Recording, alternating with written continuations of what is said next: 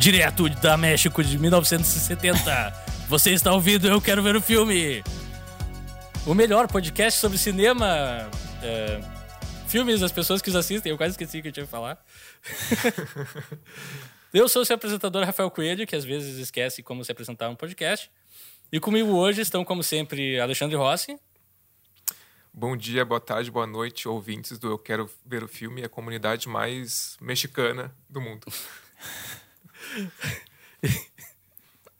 e Leonardo Wittmann. Oi, oi, pessoal. Ah, também, tá, pra quem tá vendo em vídeo já não é uma grande surpresa, mas pra quem ouve em áudio, não ouviu ela ainda, nosso convidado especial de hoje, Gabriela Perufo. Oi, Gabriela, tudo bom? Olá, então, já que é a comunidade mais mexicana que vocês fizeram rir. Eu pensei em começar falando o nome do, do podcast em espanhol, mas eu esqueci. Esqueci de tudo hoje. Ainda tá em chance. É, ainda tem, ainda Eu tem tempo, tem a película. Mas então tá, Gabriela, conta pra gente um pouco, assim, eh, de onde tu vem, o que que tu faz, como chegou no cinema, etc. Bah. Então tá. Sério? Vamos lá então. Vou, vou ser breve. Não sei como. Ah, ah, não sei, acho que eu cheguei no cinema pela minha casa, assim, pela minha família. Provavelmente, com certeza, eu acho. Que com certeza. Então, foi por aí. Depois, mais tarde, assim, de maneira mais sistemática, acho que foi através da pesquisa mesmo. Mas fui pesquisar cinema porque o cinema é, sempre foi uma coisa bem importante, assim, um pedaço bem importante da minha vida. Uhum. De vínculo familiar, de vínculo com um grupo de amigos, sempre isso envolveu, o cinema estava ali, né, de alguma forma. E aí eu sou professora de história, né. E, e a minha pesquisa foi na direção de pensar cinema e educação. Antes disso, até pensei um pouco, né? Fiz um curso relacionado com produção. Fui para Cuba fazer o curso, voltei de lá, muito maravilhada, ótima experiência, mas com certeza de que eu queria ser professora, eu não ia trabalhar com produção. Sim. E aí, e, mas por um lado foi bom, acho que deu uma organizada assim nas ideias. E aí segui pesquisando sobre cinema desde então, continua aí então. Agora com esse recorte da educação, né? Mas Legal.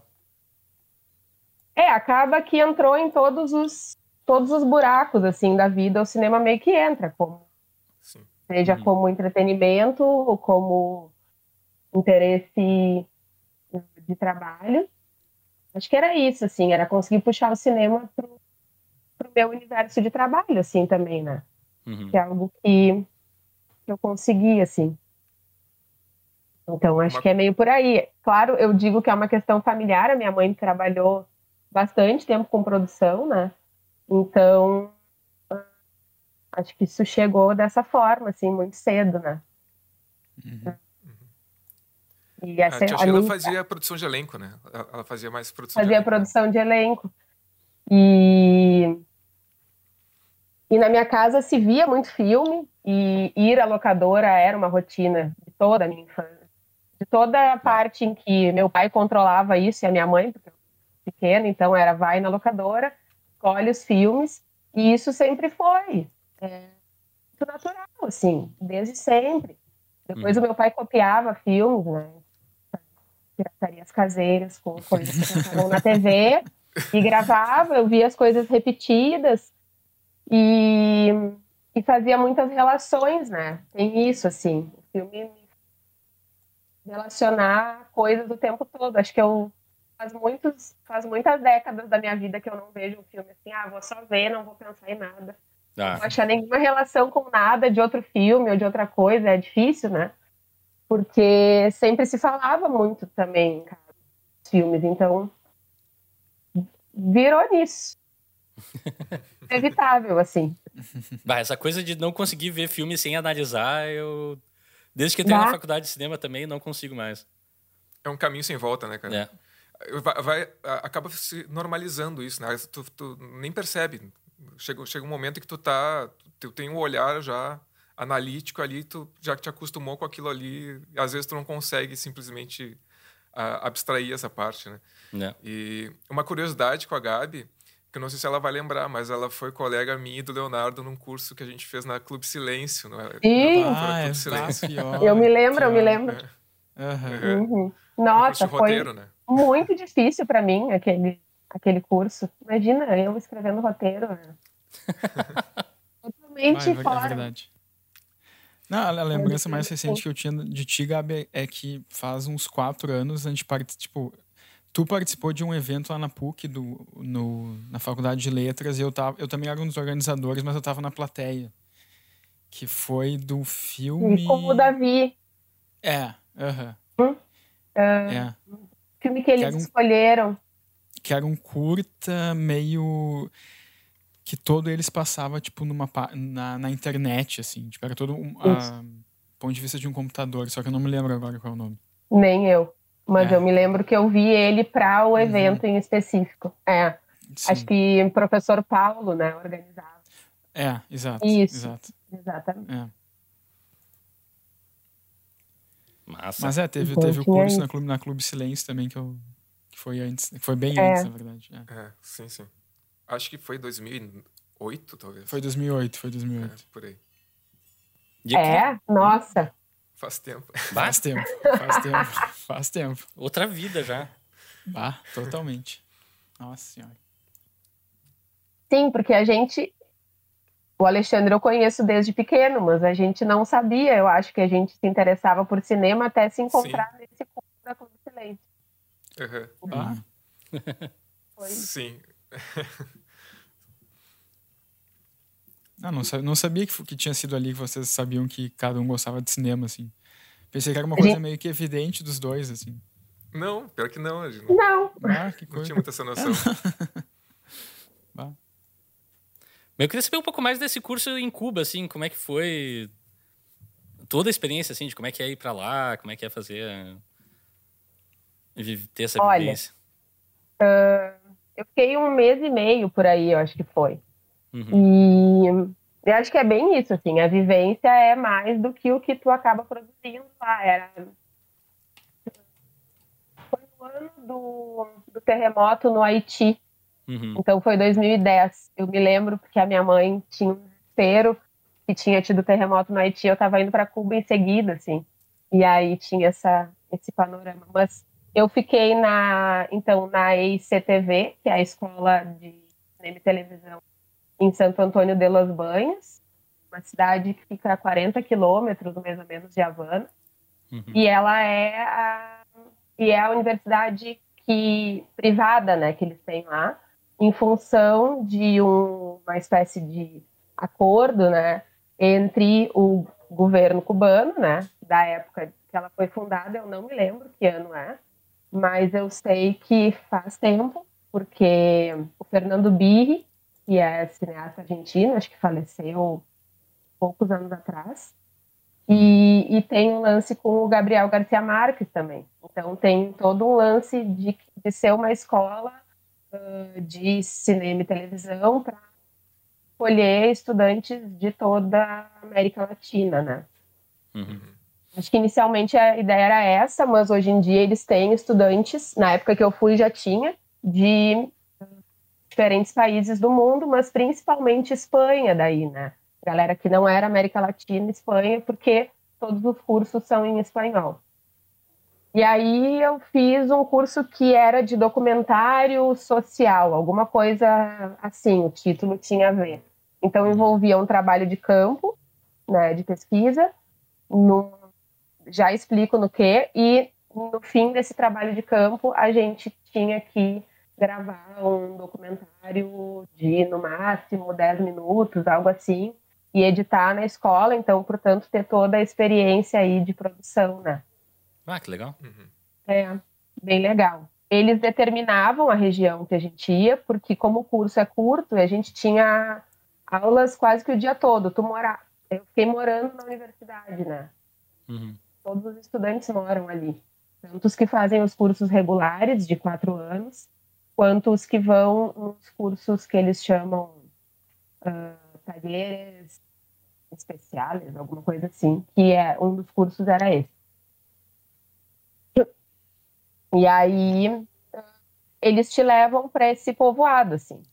A gente filmou em Baracoa, que é um povoado que foi destruído pelo Katrina e não foi muito reconstruído, então é uma cidade que tem uma questão social aí bem bem grave e tal. E acho que foi isso, assim, a experiência é, é de estar em Cuba, certamente. Uhum. Ah, Esse movimento de, de tudo que não tem e de tudo que tem em contrapartida do que não tem. Então, por uma escola uhum. de cinema, por uhum. exemplo, os meus colegas da Espanha, eles tinham câmeras melhores que a da escola, né? Então, e eles estavam ali com seus notebooks e poderiam editar por ali. No entanto, a gente precisava usar né, tudo que é das dependências da escola mesmo. Então, uma experiência de ter que fazer as coisas uh, com um recurso, que é o que existe ali. Uhum. Esse recurso material dificultado, né? Em 2010, bastante, assim, né? Uh, sem internet, sem nada uhum. disso. Então,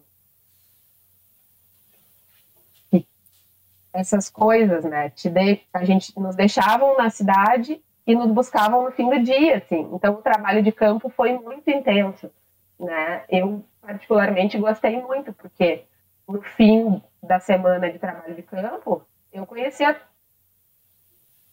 povoado minúsculo, estava dentro da casa das pessoas, né? Comendo com as pessoas e tudo mais. Sim. E organizando para filmar e tal. E e depois. Então tinha essa coisa de criar o vínculo, né? E, e, de, e, de, fazer a pesquisa de campo e ouvir os relatos e tudo mais. Então acho que foi, foi bem bacana nesse ponto.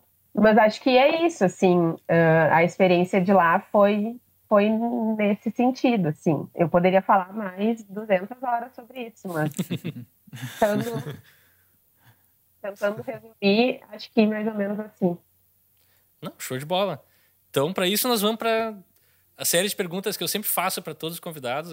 Já fiz para a gente, entre nós também, mas agora o pessoal já sabe. É, se tu tiver três filmes que tu considera assim, não os melhores, da pergunta, porque acho que uhum. o melhor até é injusto de perguntar.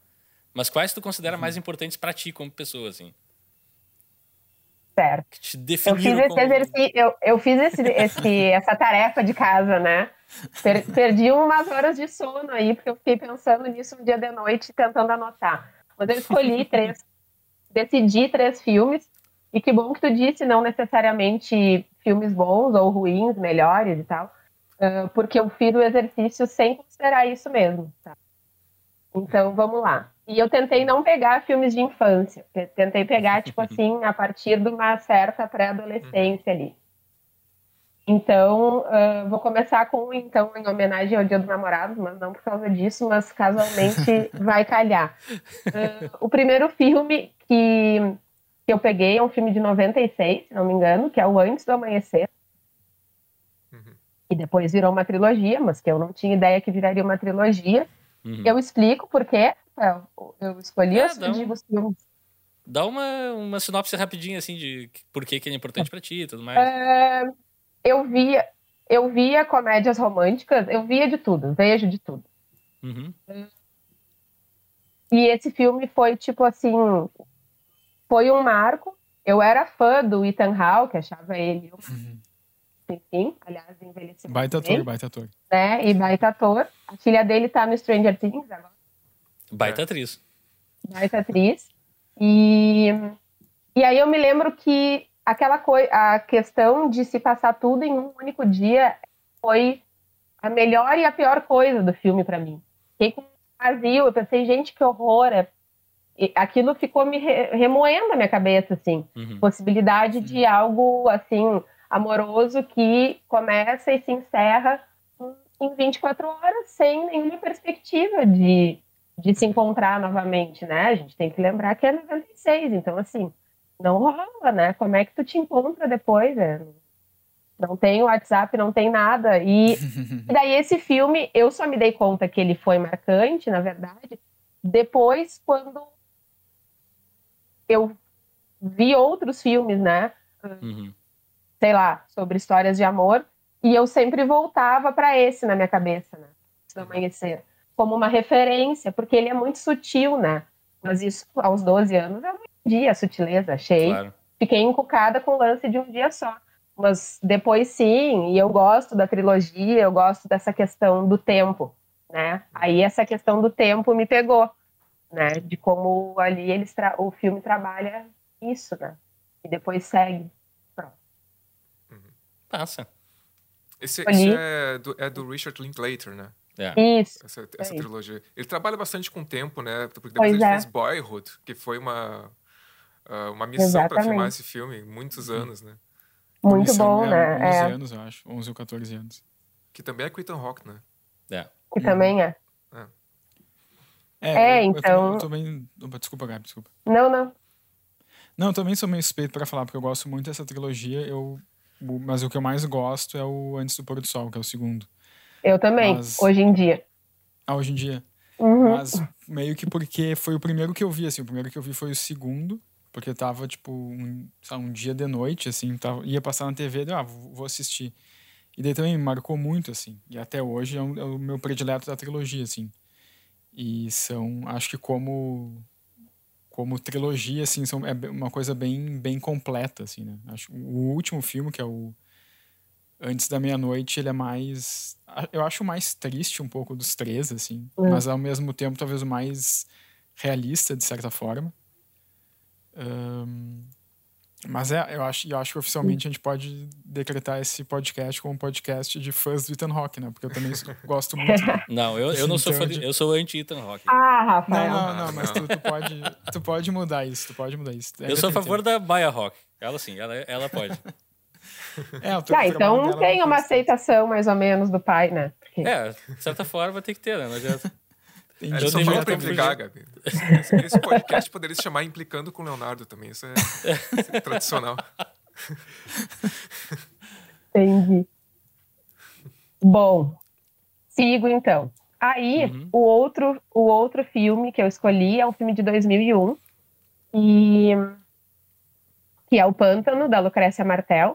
Então, o que, que acontece, né? Até quando eu estava decidindo sobre o que eu ia falar hoje, eu pensei que eu queria um filme latino, mas eu não queria um, um clima pântano, assim. Não gostaria de falar sobre o pântano, né? É La Ciénaga, o título original dele. Mas por quê, né? Porque em 2001 eu, através não só desse filme, mas muito em função desse filme, eu me aproximei muito do cinema latino, especificamente do cinema argentino, primeiro, uhum. mas depois isso foi o filme que, que abriu, assim, minha, meus horizontes para começar a ver. Claro, é uma época de muita produção, né, de cinema argentino ali. Uhum. Eu acho que pega o mesmo período de Filho da Noiva e uma série de filmes ali com, uhum. o Darim e alguns diretores outros ali, além do Campanella. Campanella, acho que Daniel Burman e mais alguns outros, assim. E, e aí, a partir da Lucrécia Martel e do Panto, foi um filme muito estranho, assim, ele é um filme agoniante o tempo todo, para mim, toda vez que eu vejo, já sei todos os desastres que vão acontecer. Mesmo assim, eu fico o tempo todo tensa, esperando quem é que vai se machucar, quem é que vai quebrar um treco, um filme que tem essa atmosfera. Uhum. Mas ele, ele era esteticamente muito diferente de tudo que eu assisti, e, mas a partir dele eu começo a ver muita coisa de cinema latino e, e foi meio caminho sem volta, assim. Hum. eu gosto das outras obras dela, mas hum, acho que o Pântano é o, o filme que eu gosto mais da, da diretora, assim. E, e tá, eu virei rata de filmes latinos. Eu catava tudo, baixava tudo. Eu tenho um monte de filme de filme latino no meu HD, porque daí eu começava a procurar tudo, eu ia em todos os circuitos de coisas de filme que tinha, e foi a partir do Pântano, né? E um filme tri difícil, assim, de compartilhar com as pessoas na época em que eu assisti, né? Uhum. E como é que tu recomenda, assim, né, para os teus amigos que eles assistam o Pântano e explica, né, por que que tu gostou, assim. A minha mãe adorou, mas aí era eu e a minha mãe conversando sobre o Pântano, achando o máximo e vendo situações assim de famílias e usando pântano como adjetivo para famílias assim, né? Mas nesse nesse clima assim da, da construção ali dela. Pô, vou te dizer que eu gosto muito de cinema latino também, mas a, a, em específico a Lucrécia Martel é uma cineasta que sempre me sempre me fala muito bem e eu não conheço muito a obra dela, então eu quero eu quero eu tenho que pesquisar mais sobre ela, eu tenho muita curiosidade em, em conhecer mais os, os filmes dela. Eu me lembro mas... que o Pântano eu vi também há muito tempo, mas eu, não sei por qual motivo, eu, eu não me lembro de nada desse filme, assim, tipo... Por desmemoriamento, por Leonardo. Pode ser, pode ser, mas eu, eu, mas eu não me lembro de nada praticamente, mas eu vi ele, mas faz muito tempo. É, e ele não é o meu filme preferido, né, latino-americano, longe disso, mas ele é um, ele é um marco. Uhum. Uhum. E aí, por último, o último foi mais difícil de escolher, mas eu eu queria tirar esse filme da lista, que eu vou citar, mas não tem como, porque não sei, não consigo explicar por quê. É, e também não vou conseguir falar muito dos motivos, mas é o Incêndios, do Villeneuve. É, também tem a ver com um certo desconforto, assim. Acho que eu acabei escolhendo uh, filmes que me deixaram muito incomodada, assim, por um longo período, sabe? Por alguma hum. coisa que acontece nele, assim eu já vi muitas vezes e, e eu fiquei muito pasma, assim, uhum.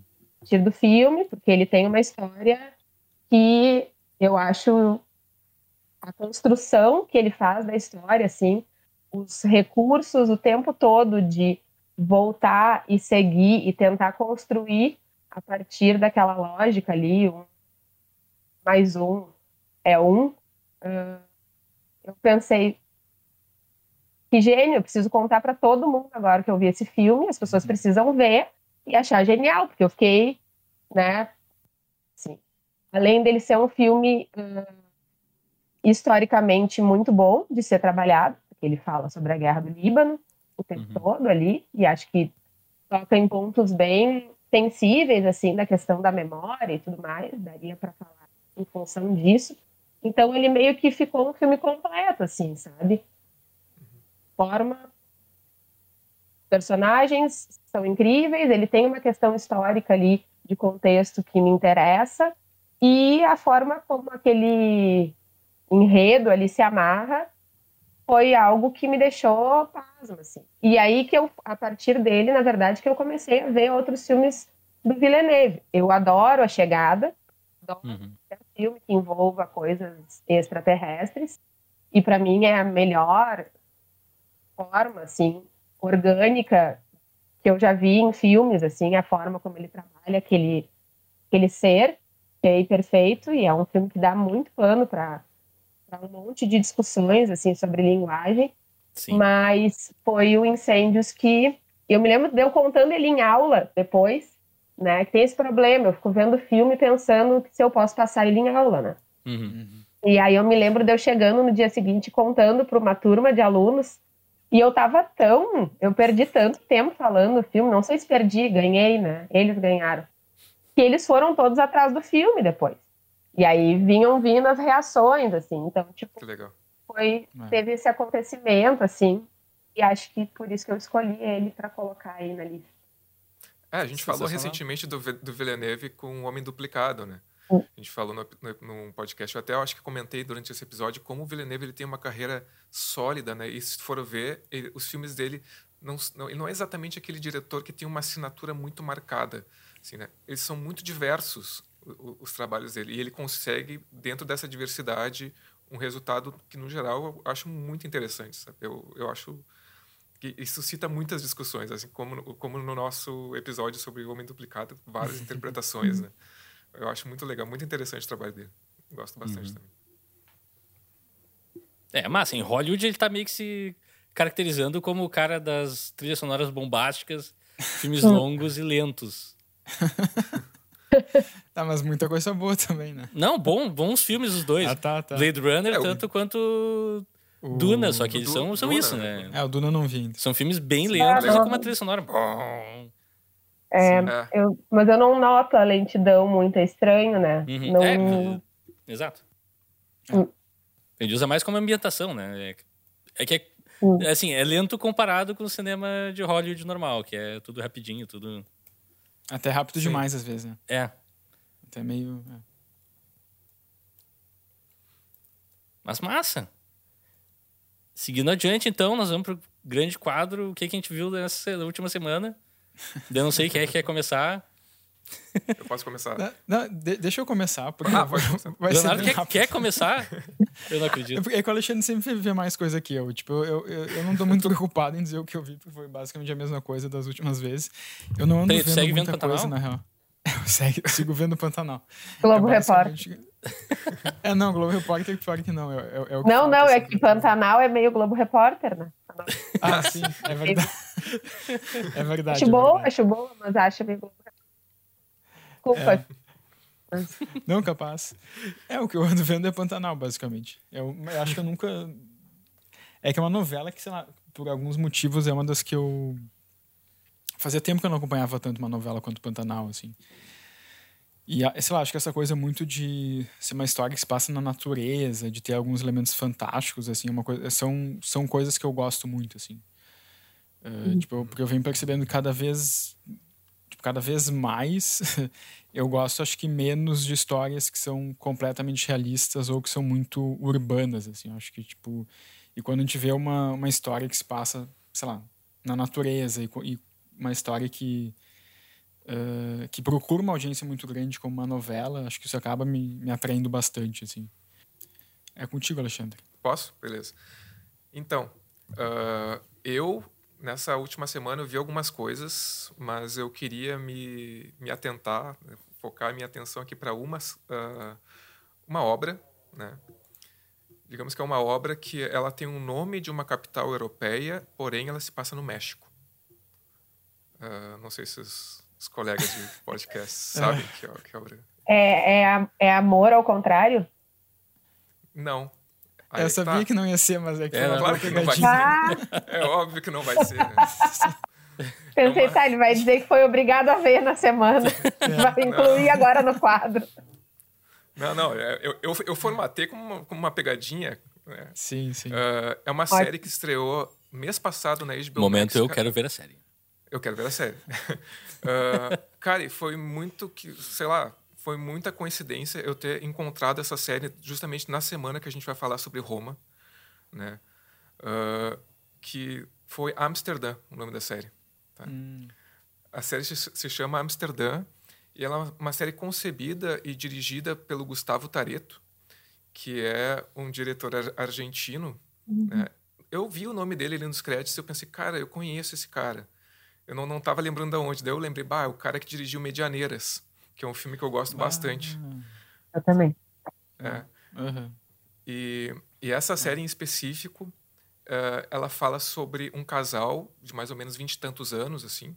Um casal meio hipster, eu acho, da, desse disso. É, casal não, meio hipster. É, mas é, tá o, é o estilo deles. É sim, o estilo sim, deles. Sim. Que é a, ela... achei peculiar. É a Nádia e o Martim a Nádia e o Martim. É uma, é uma coprodução Argentina-México, México-Argentina. Tá? Uhum. Uh, é a Nádia e o Martim. Ela é uma atriz e ela está ainda tentando se uh, firmar na carreira ali, tá com várias dúvidas e tal, várias incertezas.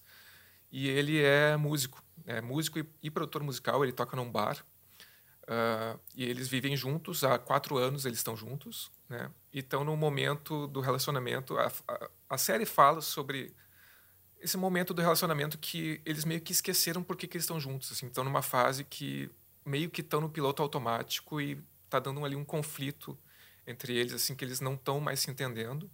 Até que o Martin uh, encontra um cachorro uh, numa rua chamada Calle Amsterdã. E aí vem o nome hum. do. Eles dão o nome. o nome do cachorro de Amsterdã, né? Uh, e por causa da rua, né? E esse cachorro meio que vai uh, trazer um novo sentido para o relacionamento deles, que ah, eu não vou dar spoilers do que, que acontece em função disso, né? Da, dos, das possíveis consequências disso, né? Mas o que eu acho bem interessante dessa série, eu gostei bastante de, desse, dessa série, ela fala sobre uh, Uh, o, Gustavo Tareto, já em Medianeiras, ele tem um olhar muito próximo desses dos relacionamentos amorosos contemporâneos de uma coisa meio melancólica nesses, nesses, nesses relacionamentos. Ele, é uma série muito melancólica. Uhum. E vou, vou utilizar o, o jargão do, do, do, streamer que está mais aí bombando, que é o Casimiro. Esse, esse, diretor, por algum motivo, ele me pega. E eu, eu não sei explicar exatamente por quê, o que, que tem no uhum. cinema do Gustavo Tareto ali no, na, que, que me fala muito alto. Assim. Uh, e eu acho que ele, ele tem esse olhar para a melancolia. Uh, e essa série ela fala sobre isso e sobre e muito sobre incertezas, sabe? Uh, porque assim parece que eles querem achar um motivo para tudo que acontece, por que, que, que a gente estava junto ou por que, que a gente talvez vá se separar e às vezes a, a impossibilidade de achar um motivo e as coisas simplesmente acontecerem meio que causa um transtorno ali para eles. Uh, e fala sobre isso, né? Sobre não poder controlar tudo a todo tempo, né? E às vezes uh, viver também sem ter exatamente um objetivo muito definido, né? E é e, e também sobre todas as, as relações e a beleza de um relacionamento da, das pessoas que te acolhem quando está num, num, num momento não tão bom um relacionamento, naquele né? momento de uh, talvez término ali, ou beirando um término, e, sei lá, os amigos que te acolhem. Tem um, um núcleo paralelo que é muito bem desenvolvido também, né? E, cara, por tudo, assim, eu gostei muito da série. Uma série de produção simples ali, Uh, dá, mu dá muito para notar que é dirigida por um, um, argentino, pelo Gustavo Tareto, porque do nada tem um episódio que aparece a, a, protagonista vestindo uma camiseta do River Plate. Eu pensei, isso é muito é muito diretor que torce para o River e quis colocar uma camiseta do River ali em algum lugar, né? e, e, Total. Não, mas não só por isso. Tem um personagem que é argentino também e eles falam bastante sobre a cultura argentina. Cara, eu gostei bastante, gostei foi uma, uma dessas surpresas, cara, que é uma série que ninguém fala, nunca uhum. tinha ouvido falar e, e, às vezes eu procuro coisas um pouco diferentes nos streamings. E essa tá na HBO Max e recomendo bastante. É, agora que tu falou, eu, eu, eu vi o primeiro, o primeiro episódio de Amsterdã. Mas ah, eu vi, tipo, por acaso, assim, na HBO, mas eu, eu, achei legal, mas por algum motivo eu não fui atrás depois dos outros episódios, assim, eu nem sei quantos são, assim. Mas eu assisti só o primeiro e gostei. Eu achei, fiquei, tipo, interessado, assim. Sim. Até te ouvindo agora, provavelmente eu vou atrás do, dos outros. É, bem legal. Ah, e essa série também fala bastante para mim, porque, cara, é, essa questão de, da, da atuação foi uma coisa que eu estudei, que eu gosto muito, assim, eu estudei teatro. E então eu me relaciono com histórias que, que contam um pouco desse, desse mundo da, da, da atuação e também a, a música desde criança. Pô, eu tô, tô, tô nesse mundo aí. Meu pai era, era músico, tocava num bar, né, que é a mesma situação do protagonista ali. E então essas coisas acabam se relacionando comigo e, e acaba sendo uma coisa meio pessoal, mas eu acho que não, é, não só para mim, é uma obra que vale a pena para todo mundo assistir. Que legal. É, é, isso é tudo que você tem falado, Alexandre? é. Não, não, é essa, que... Essa semana seria isso. É que tu me deixa uma deixa assim meio injusta, é, porque pá, tu falou bem e falou de uma coisa legal. E eu vou falar aqui de uma grande porcaria que eu assisti. que eu tive que catar, porque, assim, ó. Tá, tem um diretor chamado Michael Mann, que é um dos meus diretores favoritos, faz, em geral, filmes de, de gangster, ou de criminosos e tal. Ou de ação, né? É. Mas no começo da carreira, ele, logo depois que fez o primeiro filme dele, O Profissão Ladrão, que é um grande filme, recomendo para todo mundo assistam.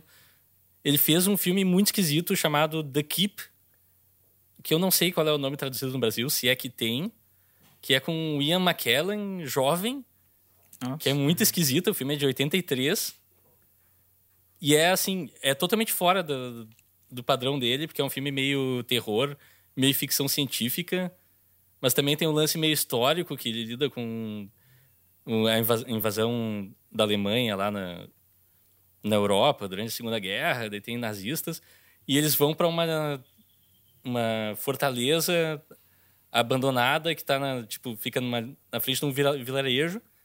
Se eu tô falando vagamente, esperem a explicação de por quê, porque o filme é bizarro.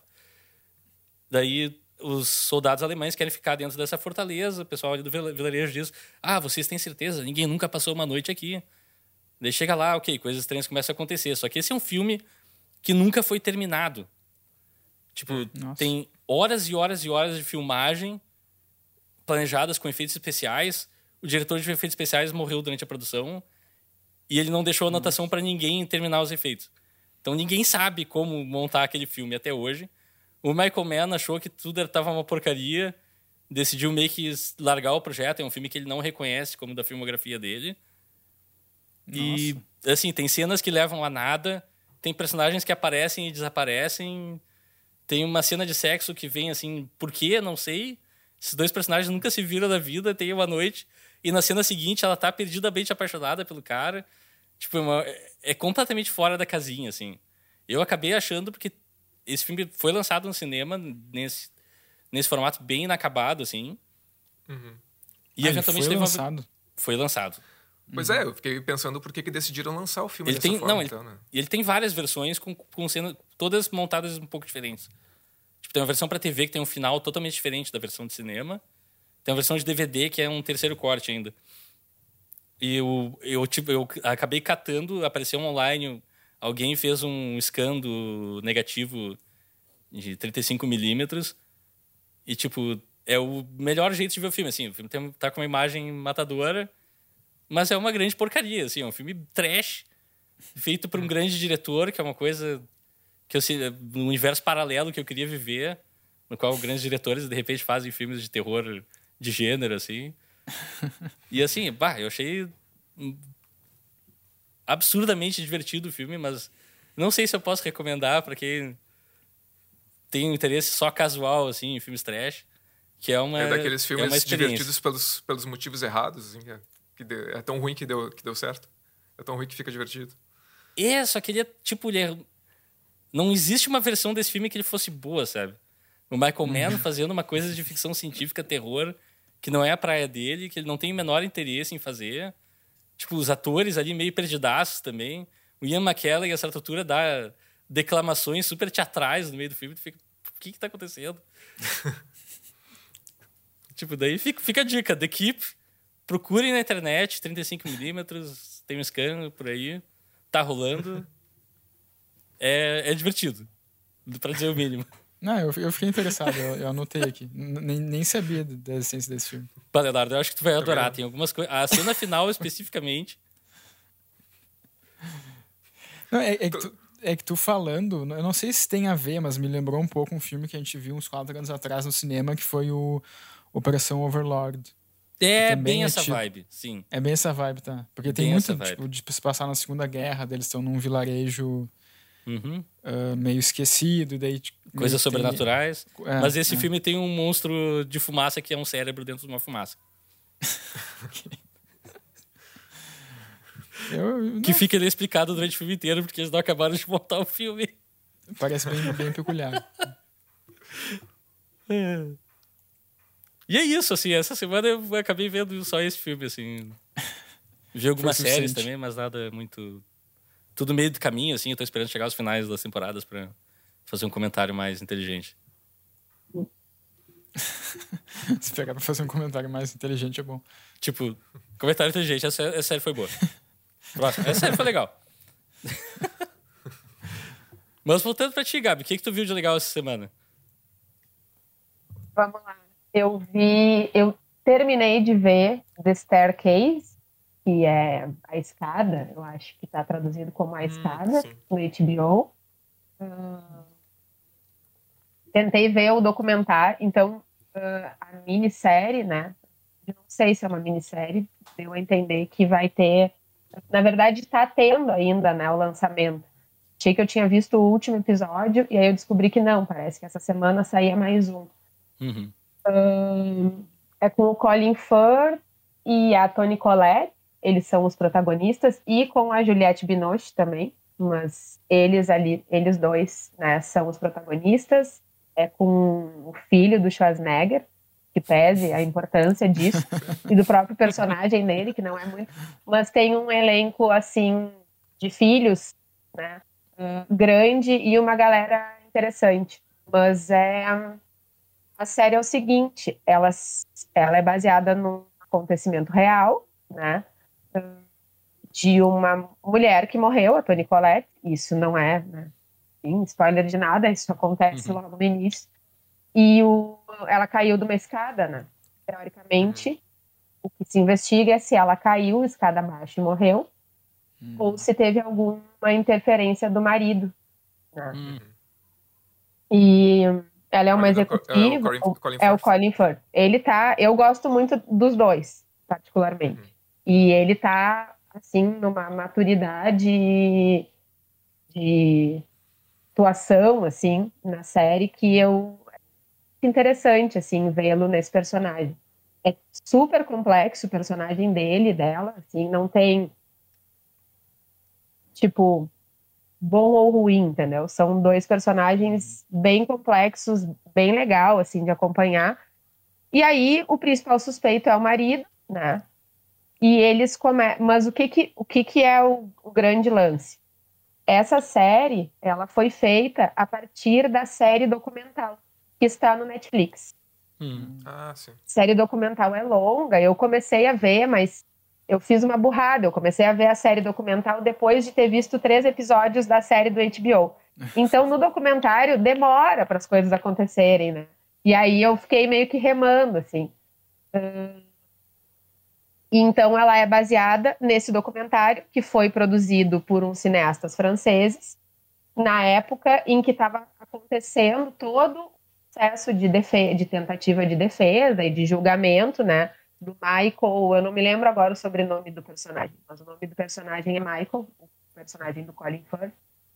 E, e durante a série mostra então como esse documentário começou a ser produzido. Então a série mostra os documentaristas, né, personagens que fazem né, esse papel, assim, enfim, e mostra o documentário sendo feito.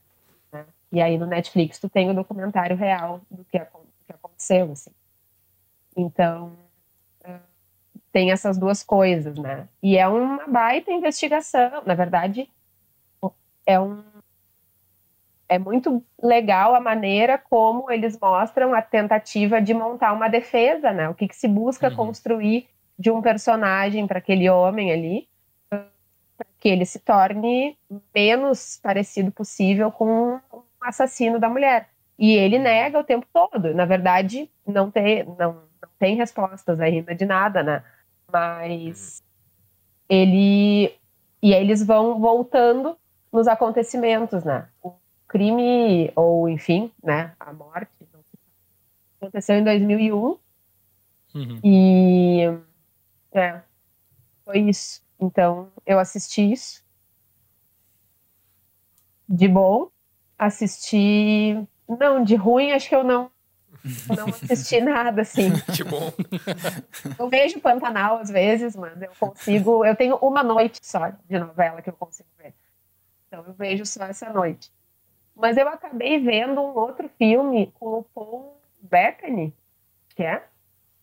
Sim, Paul né? Bettany. O Vision. É, né? Uhum. Isso, é. ele mesmo. Uh, eu acabei vendo essa semana que se chama Tio Frank, o nome do filme. Ah, sim. Eu já uhum. vi esse filme. Na Prime, né? Isso. Eu assisti esse uhum. filme também e gostei, assim. Achei um filme simpático, né? Mas ele não me prendeu muito, assim. Eu acho uhum. que ele, ele, ele, ele é meio devagar, assim, em umas coisas. Mas é anos 60, se não me engano, o contexto. E o tio Frank é um, um tio de uma família, assim, tri família interior, Estados Unidos, assim, acho que eles são da Carolina do Sul, se não me engano. E ele é o que saiu e se graduou e foi trabalhar em Nova York.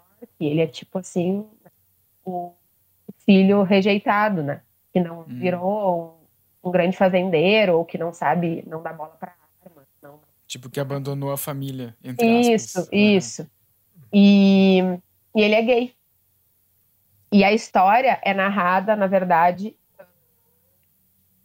mas quem narra a história é a sobrinha dele, que meio que se inspira na figura desse tio, assim, porque ele é diferente de toda aquela família ali, sufocante, violenta e tudo mais, assim. Uhum. Hum, tem mais um monte de gente legal no elenco. Não vou me lembrar agora de todo mundo, mas é um elenco bem bacana, assim. E o filme meio que acontece em função da relação dessa sobrinha com esse tio, assim. E dela tentando amenizar um pouco a relação dele com a família, sabe? E um pouco isso. Aqui a atuação dele tá incrível. Eu achei, e para mim isso ganha, assim, bastante o filme. Ele tá muito bem.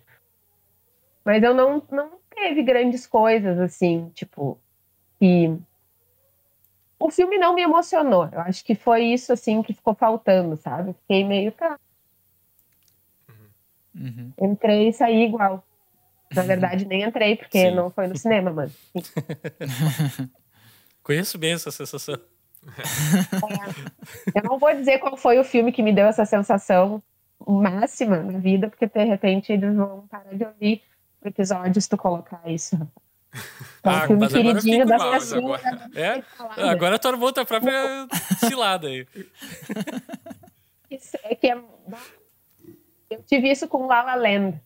Ah, pode crer. Sim. É. Eu saí lisa, assim, eu tinha essa sensação. Tá, É. Não, poderia eu ter sido um concordo total. e-mail, sabe? Uma reunião que poderia ter sido um e-mail. Foi com essa ah, tá. sensação que eu Ah, saí. tu- Ah, tá, entendi. Tu, tu saiu tipo, ah, saiu meio ok, é um filme. Ah, tá. É. É que eu pensei É, que tu mas- ia falar o contrário, do que tu ia falar um filme que te Não. marcou muito, assim. Ah, Não, Mas eu acho que nenhum de nós é entusiasta de La La Land aqui. né? Não. É, eu gosto, mas, É um mas é, tipo, é, meio do caminho, assim, né? É. Meio do caminho. E por falar não em filmes meio do caminho, nós vamos fazer uma pausa de seis dias e voltaríamos para falar sobre o filme Roma, de Afonso Cuarón. Fiquem ligados!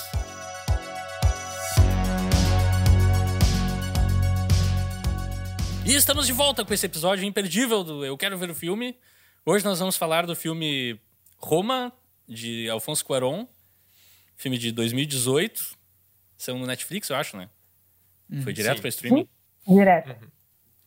E daí a, a sinopse que eu fiz aqui é: Roma é uma reconstrução do México da, da década de 70, durante o período de grande desigualdade social, instabilidade política, ou, se a gente quiser simplificar, o ano em que a Cleo, a empregada de uma família de classe média alta, ela ficou grávida, o namorado abandonou ela e foi radicalizado por um clube da luta.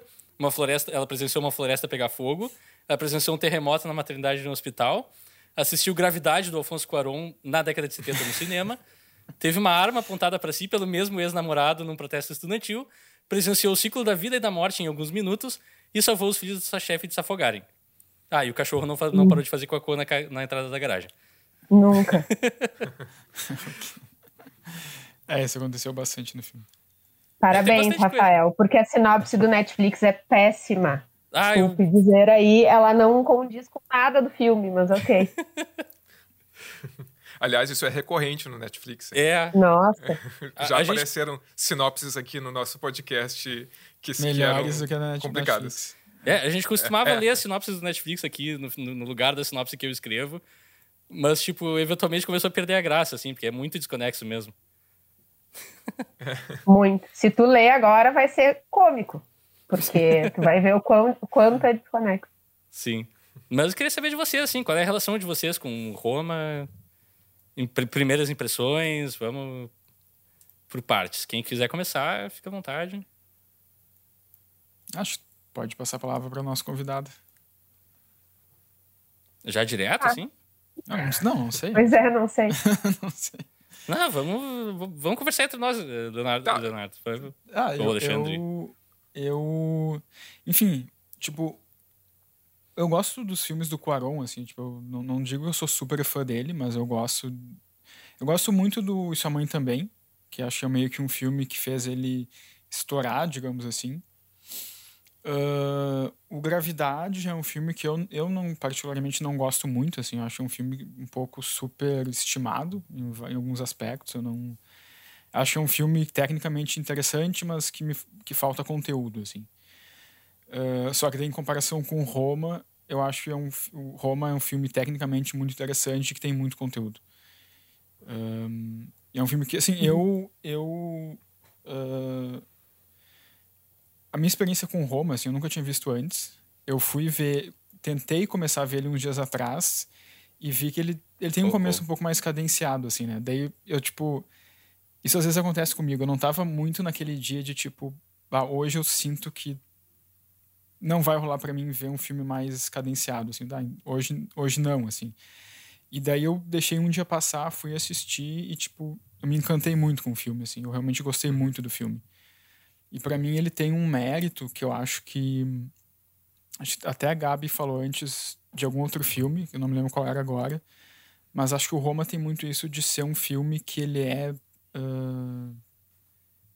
ele é um filme, sim, não é um filme, ele é um filme mais cadenciado, mas ele não é um filme monótono nem maçante. E isso eu acho que é uma, é uma coisa que às vezes é muito difícil de tu conseguir, assim, tipo, porque tu vê que é um filme que que isso também acho legal, que não é um filme que tem uma estrutura narrativa tradicional, assim, ele é mais tipo fatias da vida, Sim. assim, acontecimentos uh, um depois do outro, assim.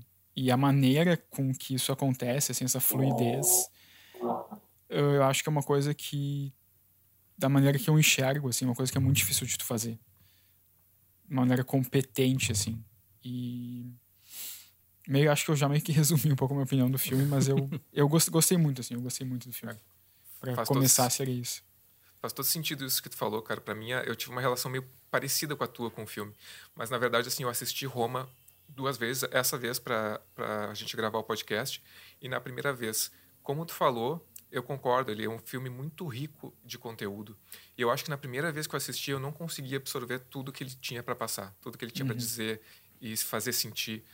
Uh, e, e, essa, e também, tu, uh, outra coisa que tu, que tu não falou também, ele tem um ritmo realmente que é, no começo é mais cadenciado tal, um ritmo, uh, e ele tem a ausência de cor, né? Que é, ele, ele, é um filme em preto e branco, que foi concebido para ser em preto e branco desde e o E ausência de música. Ele não tem trilha? Não tem trilha. Ele tem... É... Ele tem trilha incidental, né?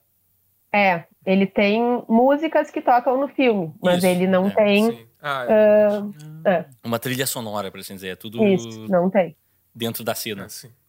Não, mas eu, o que eu ia dizer é que, assim, no, nos tempos que a gente vive hoje, de uh, informação cada vez mais rápida, dinâmica e, sei lá, TikToks e, e coisas uhum. assim, uh, tu trabalhar com uma, com uma narrativa é, um pouco mais cadenciada, com ausência de cor, que é um elemento cromático a menos, para e conseguir reter a atenção como eu, eu, acho que esse filme consegue muito bem.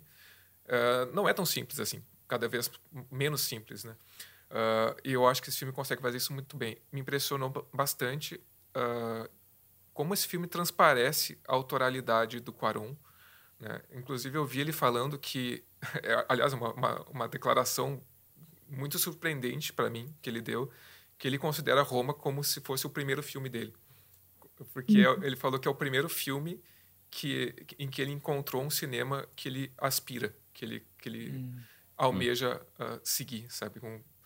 E, e, essa questão da, das fatias de vida que tu falou, isso é to, foi totalmente o conceito que ele quis, porque ele quis é um, para mim o filme são duas palavras que explicam muito esse filme é solidão e memória, tá? E, e esse e esse é, essa questão das memórias o filme foi todo concebido a partir, a partir das memórias de infância do Alfonso Cuarón. Né? E ele pensou em uh, momentos. Ele pensou, ah, eu quero contar tais momentos que eu me lembro e a partir desses momentos eu vou desenvolver uma narrativa. Uhum. Entende? E, e, foi, e assim ele fez. E, e, cara, isso é bem difícil de fazer e eu acho que ele fez muito bem. A, a, e tem, tem várias outras, outras coisas que a gente pode falar ao longo, mas a minha impressão desse filme inicial foi essa, que como ele transparece, transparece uh, realmente as memórias do Quaron, uma, uma autoralidade muito forte ali, né? É, já só, só pegando um pouco o gancho que tu falou, assim, porque eu fui também atrás de entrevistas do Quaron sobre esse filme e ele diz que realmente, tipo, o roteiro, ele escreveu muito baseado na experiência dele, ele escreveu em três semanas o roteiro. E Uhum. meio que, tipo, a, a primeira versão do roteiro, ao mesmo tempo, meio que foi a, a versão final, assim, ele não, não mexeu muito depois. Uhum. Tipo, ele escreveu aquilo e disse, tá, vai ser isso aqui. E mu muito, realmente muito baseado nas, nas experiências dele, assim. Ah, mas, enfim. É isso. É, eu também vi pela primeira vez agora, eu não tinha visto esse filme antes. Conhecia assim, só. Enfim, de ver no... de ter ganho um Oscar e tal. Que é um filme estrangeiro, né? Ele ganhou, Uhum. acho que, fotografia e direção também. Acho que ele teve ganhou o- três é. Oscars. É. E teve o grande comentário do, do Afonso Cuarón, dizendo que ele cresceu vendo filmes estrangeiros como Tubarão e outros filmes americanos, e foi genial. Mas assim, eu meio que. Eu vou admitir agora uma coisa que eu tenho uma certa bronca com o Cuarón. Eu acho ele um diretor talentosíssimo. Eu acho ele um cara com uma- um olho extraordinário. Uma, um, o jeito que ele capta assim a essência de momentos corriqueiros e consegue contar uma história a partir deles, ele faz como poucos. Mas ao mesmo tempo, eu acho que os filmes dele são meio que muito coisas acontecendo uma atrás da outra. E tipo, tá, mas tu não tá me cont... a tua história não tá tipo se encaixando como uma história assim, sabe? Eu, eu, eu mas- vejo isso desde o Filhos da Esperança dele também. Ah, filho Que é um filme bem assim também, uma sequência de cenas le- legais. Tu, tu tira coisas do filme, óbvio, tipo, não, é, não são imagens vazias. Não, é, não, não me entendam como uma crítica muito pontu, pontu, Específica. contundente. Uhum. Mas é, fica, acho que fica meio solto, assim. Esse filme eu tive essa mesma sensação.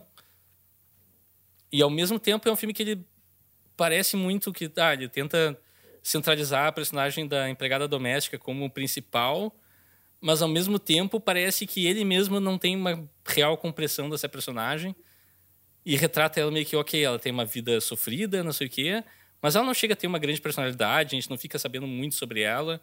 Ela é meio que uma figura com a qual as coisas acontecem. Ah, a gente.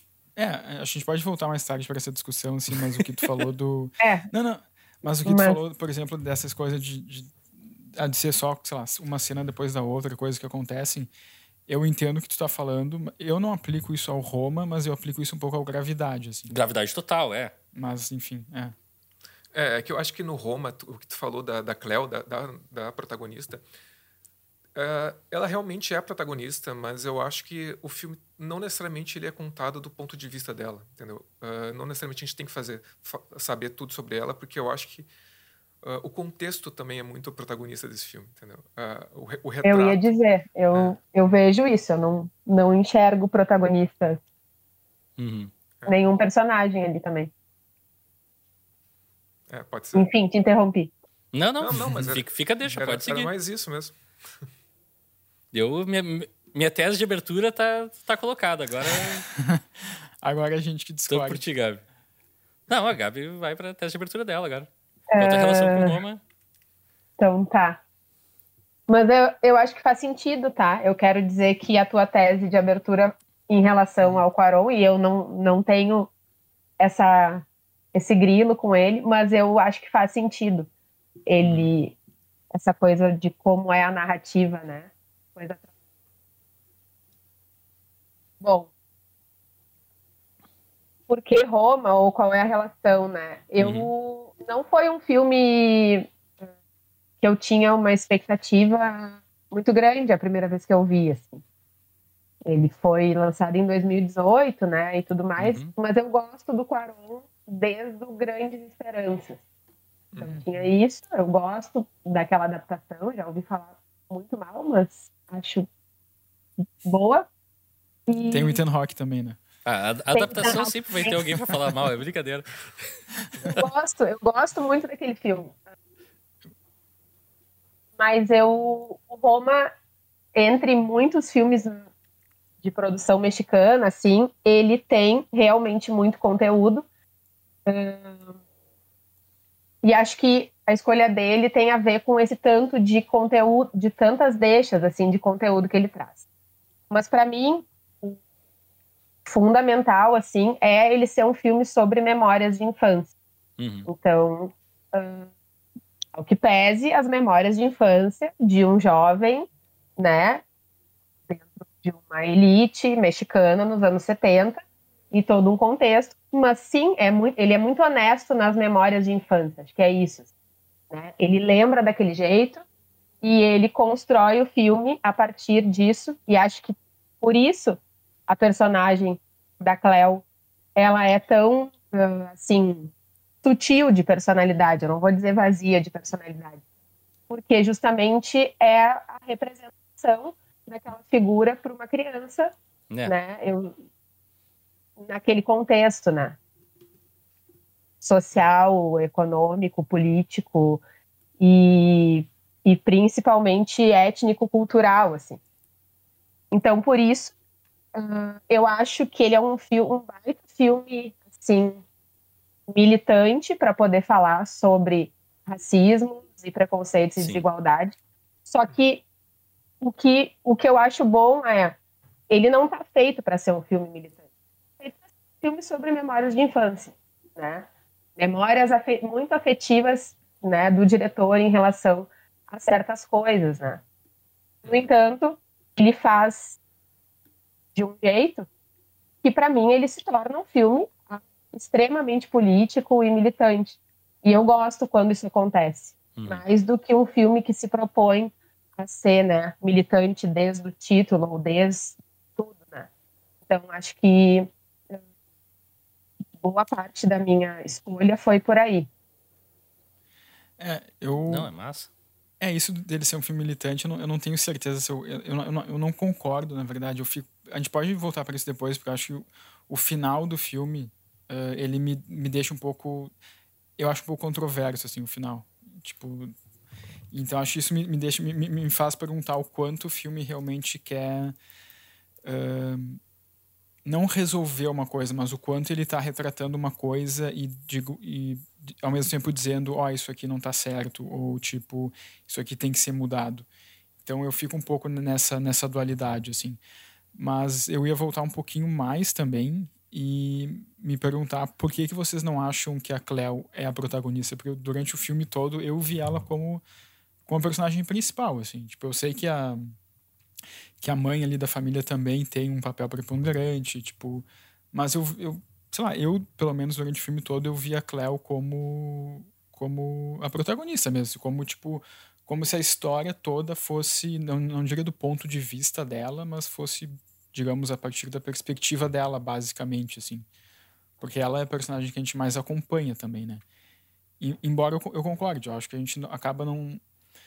Sei lá, a gente acaba não sabendo muito sobre ela, Sim. ela acaba não tendo uma evolução dramática, enfim, como, como às vezes se preze que tenha nos filmes, mas eu acho que isso ao mesmo tempo é uma coisa boa do filme, assim, de ela, tipo. Ela ser uma personagem passiva e que não, digamos, não evolui no final da história, uma coisa que eu até gosto, assim, né? porque é uma coisa até meio se comparar com filmes hollywoodianos é uma coisa incomum. Uhum. Mas mesmo assim eu vi ela durante todo o filme como como a protagonista é, mesmo. Assim. Eu acho que eu acho que assim, eu acho que ela, eu não sei se eu diria que ela não é a protagonista do filme. Ela nitidamente é a personagem principal do filme. Uh, entretanto, eu acho que não é aquele protagonismo que a gente está acostumado, talvez, assim, com um desenvolvimento todo da, da, da personagem. Uh, como a Gabi falou até, relacionando isso com as memórias do Quaron, né? Uh, eu acho que assim, eu acho que ela é a personagem principal, mas eu acho que ela talvez divida esse, esse protagonista, esse protagonismo com o contexto.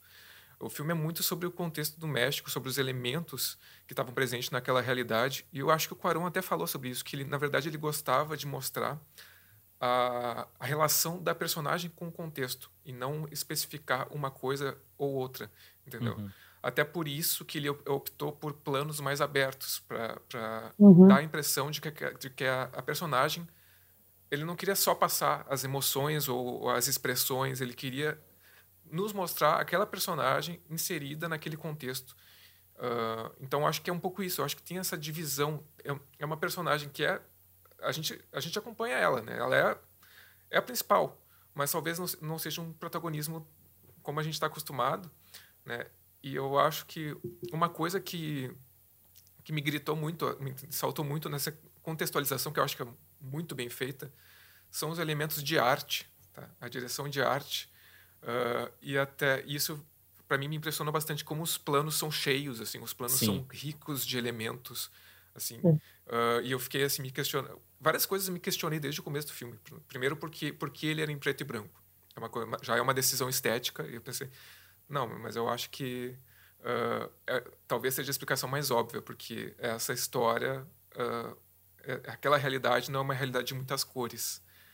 E, e basicamente depois, ouvindo o Quaron falar, é, é basicamente isso, porque ele falou que o México, na época dele, era uma coisa mais fechada, que parecia que estava isolado do mundo, porque o acesso à informação era muito restrito, né? Ah, por questões políticas, obviamente. E que hoje em dia, hoje em dia a sociedade mexicana é uma coisa muito mais vibrante.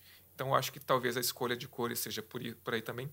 Mas voltando para a questão do- da ambientação, ah, os elementos de arte, cara, ele tentou reproduzir ao máximo a memória que ele tinha. Tipo, teve um tem um dos cenários que eu não lembro qual é, que ele ah, ele foi buscar uma lajota, não é lajota, um azulejo, que era exatamente ele, ele queria achar exatamente o azulejo da infância dele. Ele não estava achando lugar nenhum.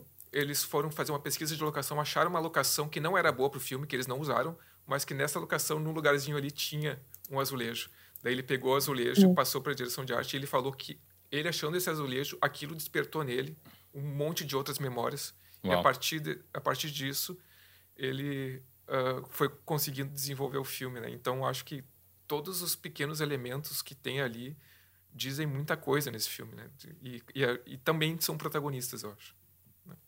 É, ele, ele comenta dos móveis, né? Que ele fez um levantamento grande, assim, com a família para conseguir uma quantidade de móveis de família para reconstruir a casa. Ah, que legal. Bem consistente, assim, e ele consegue muitas, muitas coisas parecidas, assim, né? E alguns móveis da família mesmo, na hora de, de montar, assim. Mas. hum, Por que, que eu não acho que, que a Cleo seja a protagonista? Sigo, então. Eu acho que sim, eu concordo com o Alexandre que tá. Sim, ela é a personagem principal, realmente. Acho que o filme acompanha ela. É, mas o filme acompanha ela mais do que ela. Hum. Porque, tipo, o protagonista É. parte do princípio que as ações do personagem desencadeiam a história e daqui é meio que ao contrário. Isso. E ele- o filme acompanha ela e, e ela circula nesses contextos que parece. A sensação que eu tenho é que o tempo todo os contextos estão solando a existência dela, entende? Não, ela não está interferindo naqueles contextos. Então a Uhum. gente É. tem ali luta armada estudantil, né? Porque é, é desse período aí, enfim, que depois de repente a gente comenta alguma coisa. Ahn, existe aquela família que é grande, aquelas crianças que demandam e tudo mais. Então, que também assolam o tempo todo ela, né? Mesmo que seja uma, uma relação ali de sentimento, né? Recíproco da parte dela. Tem os eventos da própria comunidade dela, né? Ou pessoas mais próximas, né? Da comunidade dela. Então, aquele namorado e, e depois as outras empregadas, né? Uhum. e, e mais aquela patroa e mais o conflito do casal, né? Que interfere. Então, eu tenho a sensação de que o tempo todo ela é assolada pelos contextos. O que, olhando assim, me faz muito sentido, porque ele me parece que, no fim das contas, parece o processo de colonização, assim. Tá ali no meio, né? Uhum. E essas coisas estão interferindo na existência dela o tempo todo, assim, sem ela sem ela conseguir reagir e muitas vezes enfraquecendo a existência dela, assim, É. sabe? Ela, ela mais Uhum. assiste as coisas, né? Ela não interfere tanto. É, Uhum. então acho que, que nesse sentido, assim, eu, eu pensaria que ela não é a protagonista. né? Uhum. É. Uhum. E, e essa relação Ah, com a outra empregada também é uma das. Acho que é uma das prim- primeiras coisas que a gente vê no filme, assim, em que elas têm uma linguagem própria, né? Elas falam misteca, eu acho, que é um. Misteca, É. elas são, elas são, né, de origem misteca, as duas, que não são atrizes, né, na verdade. Sim. A Yalitza é professora e, enfim, né? Elas falam. Eu acho isso muito resistência, né, Rafael? É. Porque Já eu adoro a cena. Hum? já automaticamente coloca elas num mundo separado do resto da casa, assim. É. é. Essas, essas cenas, cara, para mim, são a, as talvez uma das poucas cenas que me parece que não que ela não tá sozinha. É. Que, que é quando ela tá falando uhum. nesse dialeto, né? Uh, porque assim, no restante, me parece que é até um contraste proposital que o Quaron faz com o, o tanto de elemento e, e, gente. Tem muita gente sempre em volta dela e muitos elementos em volta dela, e ao mesmo tempo ela está sempre sozinha. Quer dizer, ela está sozinha com os conflitos dela, que a gente vê que ela tem conflitos, depois a gente vai ver né, a questão da gravidez, uhum. abandono e tudo mais, né? E, e por mais que aquela família di, diga que acolha ela, né? Que aí é uma outra relação de trabalho abusiva que, que, que o filme comenta, né? Sim. Uh, da, por mais que aquela família diga que, que, que ela, ah, sei lá, a Cleo é da família, não sei o quê, uh, quando estoura, estoura uhum. nela também, né? Quando, quando a... Ela não lá, pode fazer barulho no quarto. É, tipo, uhum. e qualquer, qualquer coisa, qualquer conflito que tenha, descontam nela. Né? Uhum. A, a, patroa desconta nela também. Uh, o cara abandona, o, o, pai da família abandona todo mundo, né? Tipo, uh, me parece que é, internamente ela tá sempre sozinha. E, aqui, e aquele momento que ela tá falando com a, com a colega dela é um momento que me parece um momento de exceção, sabe? De, dentro uhum. de, de, de, tudo uhum. aquilo, né? Uhum. Eu acho... Uhum. Sim. Tem, tem uma cena que, que o, a, uh, o filho menor, né, que é uma criança acho incrível o personagem daquela criança, porque ele tem falas ótimas, assim, diálogos uhum. ótimos de, de, enfim, de criança mesmo, né? No meio, assim, de, das cenas. E, é, e ele insiste para ela parar de falar, né? Coisa uhum. meio birra de criança, mas, mas também é uma. É, eu pensei, bah, é uma resistência com certeza, né? Porque ele dizendo, para falar assim, eu não entendo o que tu tá dizendo. E, e quando tá só as crianças, elas conseguem falar sim e não tem como as crianças driblarem elas, né? Uhum. Assim, eventualmente elas vão ter que falar em espanhol, uh, castelhano com os patrões, elas não vão poder ficar se comunicando assim, sei lá, eles imitam elas ou qualquer coisa assim, mas perante as crianças elas têm esse poder de comunicação paralela que, que só elas têm, né? Pô, tu falou da, das crianças, eu me lembrei de uma cena que, vendo pela segunda vez esse filme, eu achei muito forte e eu não tinha me, me atentado. Que é uma cena logo no começo. Que, aliás, cena eu acho no, que é uma, no, uma das. No telhado ali? É, eu acho que é essa. Que ela tá com o um gurizinho e o gurizinho tá brincando. Uhum. Né? E o gurizinho, daqui a pouco, ele deita e diz para ela que não, ele não começa a não responder ela. Daí ela pergunta o que, que houve. Ah, não posso falar, eu tô morto. Uhum. Né? Uhum. Daí ela pergunta, ela insiste e daqui a pouco ela imita ele. Ela vai lá e deita do lado dele né? Uhum. E, e daí ele começa a, a chamar ela, ela diz, ah, não posso, eu tô morta. Uhum. Daí, daqui a pouco ela fala, ah, como eu, como eu tô gostando de estar morta. Me sinto bem é. estando morta. É, e isso para mim, uhum. pô, eu não tinha me atentado, mas tipo, isso é justamente no começo do filme. E isso demonstra uma, sei lá, para mim me passou uma total assim é, inconformidade com aquela realidade, assim, ela tá lá, me parece que ela já está pesada, sabe? Que ela já tem uhum. muito, tá carregando muito peso ali. Aquela, aquela cena para mim foi, foi muito simbólica, sabe? Foi. Uhum. Esse filme é cheio de cenas muito fortes e, e simbólicas, né? Bah, tem, tem várias. É, tem várias deixas da morte, né? No filme, assim. Sim. Uhum. Bem sutis, né? Até que tem efetivamente uma morte, mas tem várias deixas, assim, né? De, uhum. de coisas que parece que fazem referência a essa questão da perda, né? Não da uhum. perda, acho que da morte mesmo. De perder alguém, mas de morrer internamente, né? Tem algumas partes, assim. É, assim. E, é, acho que a gente pode pegar os principais eventos do filme e ir avançando neles. Mas é, primeiro eu queria também chamar a atenção, porque a abertura eu achei sensacional. E foi uma coisa assim que já de cara me pegou, que é quando a gente tem uma, uma câmera que tá focada no chão, e daí vem assim, uhum. ela tá lavando o chão, a gente pode presumir, que a água vem, e daí começa a aparecer um mar ali, e a gente vê o reflexo do céu e tal. E passa um avião que é super bonita, né? É. Uhum. Tem a simbologia do avião, eu, gostaria que alguém me dissesse, porque eu não entendi. Sempre tem um avião passando no céu o tempo inteiro. Uhum. no fundo e eu fiquei, tá, isso quer dizer alguma coisa, não é por acaso. Ninguém rola a câmera com um É. avião no fundo de, eh, por acaso. É, Só eu acho mais uma, uma sensação mas- um pouco de uma ideia, talvez um pouco de uma Fuga. ideia de fuga, mas que é inal- inalcançável para ela, assim. Né? Uhum. Eu, eu li mais ou menos dessa maneira, assim, tipo, que é algo que. Porque tu vê que sempre, não sei se sempre, mas muitas vezes quando o avião aparece, ela tá ali na, no corredor, por exemplo, limpando o corredor. E, ela, e é um corredor meio estreito, assim, né? Então É, tu não, vê sim. que, digamos, como se a vida dela fosse mais, mais estreita e lá no fundo tem um avião que, que é algo inalcançável para ela, assim, né? É meio que uma fuga que ela não vai conseguir ter, assim, né? É, eu, eu peguei o avião passando várias vezes. Tem a cena do, Sim. do clube do. é, da defesa pessoal lá, que também, no fundo do, Uhum. do instrutor passa o avião. E depois no final do filme, a última coisa que a gente vê é o avião passando. Mas em, enfim, ah, tá, eu que. Eu ia. Eu não queria interromper ninguém, daí eu não falei, mas da foto em si, eu acho muito estranho só. Que eu acho bonito a foto preto e branco e tudo mais, acho bem utilizado. Mas me causa uma estranheza também, porque eles usaram uma câmera. digi- Aí é uma coisa bem técnica. Usaram uma câmera digital, a Alexa, Sim. e depois Não imprimiram para filme. E é assim que foi exibido quando foi exibido nos cinemas. Mas, tipo, Uhum. o filme em si tem um aspecto quase plástico, assim. É um preto e branco super limpo, que com película tu não Uhum. consegue, assim.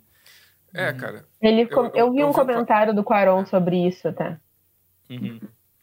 Mas é, é assim, eu, eu vi o Corão falando sobre isso, mas eu também não entendi direito o conceito.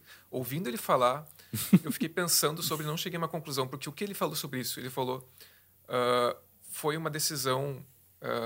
in- inicialmente ele queria ah, fazer tipo um 4x3, uma janela mais quadrada, um formato mais quadrado. Depois ele foi convencido a usar mais a extensão e fazer uma, uma coisa mais widescreen, né, mais retangular. E o preto e branco vinha desde o começo. Ah, só que ele queria, a, a justificativa dele, que ele queria que fosse um filme de 2018 em preto e branco. E ele achava que se que, que parecesse um filme de 2018 que é em preto e branco. E ele achava que se ele usasse grão, ou seja, sei lá, se ele filmasse em película, né, ou simulasse o grão, e poderia parecer um filme de dos anos 50 ou 60. Né? E ele queria que parecesse uma coisa mais contemporânea. Agora, o porquê é o que eu fiquei me questionando. No, não, não sei se eu cheguei a uma conclusão, sabe? Mas o que ele fala é isso, sabe? E, e essa questão da, da janela, de- do filme ser mais. utilizar mais as laterais, ser, serem widescreen, ah, ele disse que isso fez com que ele utilizasse mais panorâmicas, é, que é um movimento no eixo de um lado para o outro, uma pana, que é uma coisa que eu prestei atenção desde o começo. Ele utiliza bastante esse- esses movimentos. E eu- eu acho que essa decupagem é uma decupagem que me chamou a atenção porque ela é muito bem composta e talvez a gente pode dizer que é uma decupagem mais clássica, sabe? Porque se tu for ver, é quase sempre ah, o movimento ah, como é que eu posso dizer? É um movimento ou no tripé, a câmera é quase sempre no tripé, quando não é, é aquele, aquele traveling que é estável. É um movimento quase sempre estável, sabe? Não tem muitas câmera na mão e tal, e, e, ah, é, é uma coisa muito bem composta, né? E, mas essa questão, eu, eu tava com com a mesma o mesmo questionamento do Rafael, essa questão do, do preto e branco sem grão, sabe? Do preto e branco digital. É, dá um aspecto Não- meio plástico pro filme, é esquisito. Não. Mas é, É, eu- sendo Não, proposta. me- não me incomodou, assim, eu achei, tipo. Não vou dizer que me incomodou, porque não me incomoda, assim, é. Você, como eu falei, é uma coisa no aspecto técnico, é mais que eu percebo, assim, me chamou a atenção que. Ah, parece. O filme faz um belo trabalho de reconstruir a década de 70 até, com Sim. do jeito que ele faz, e de repente não usar grão, assim, foi uma coisa que me chamou a atenção, assim. Eu olhei, pro, só olhando pro filme, eu, bah, tem cara de filme digital, daí fiquei vendo os créditos até o fim pra... que sempre diz lá a câmera. Mas daí, tá, isso também não é tão importante assim. Mas seguindo adiante, daí a gente tem a relação dela com o namorado dela aí. Daí eu queria saber de vocês, assim, qual é a... Cara, tá, eh, desculpa, eu vou, vou resetar um pouco. Acho que a gente podia se desprender, assim, da, da cronologia do filme e, e comentar do trecho a trecho a- por inteiro, assim, que acho que faz mais sentido do que se a gente ficar... Preso nas cenas. É, Uhum. porque, tipo, a relação com o namorado, ela faz sentido quando a gente pega ela ao inteiro, sabe? Muito mais É, que só a com apresentação certeza. dele. Sim, sim. Que é uma cena Sim, sim. divertida, engraçada e que já dá todas as pistas do que vai acontecer. Mas enfim, daí queria saber de vocês, assim, como é que vocês sentiram ali. Fora de contexto é engraçada, né? Aquela cena. É, dele, exato. É. Dentro do contexto é. Bah, muito doido, assim, porque o cara é meio vítima do. Bom, ele faz parte, então vou, vou puxar Uhum. professora de história aqui, mas ele faz parte de, ah, anos 70, né? Enfim, tem um movimento bem importante das elites, né? Enfim, estudantes, mas principalmente, né? Elites, juventude, assim, ahn, contrários ao governo mexicano. E existia uma coisa chamada Guerra Branda, né? Que seria uma, algo assim o governo mexicano ele não entraria em embates, né, com a embates violentos contrários à ditadura, enfim, né, mexicana ali, e qualquer crítica em relação ao governo dentro do meio urbano, né, Uhum. ou seja, com a população, digamos assim, branca mexicana.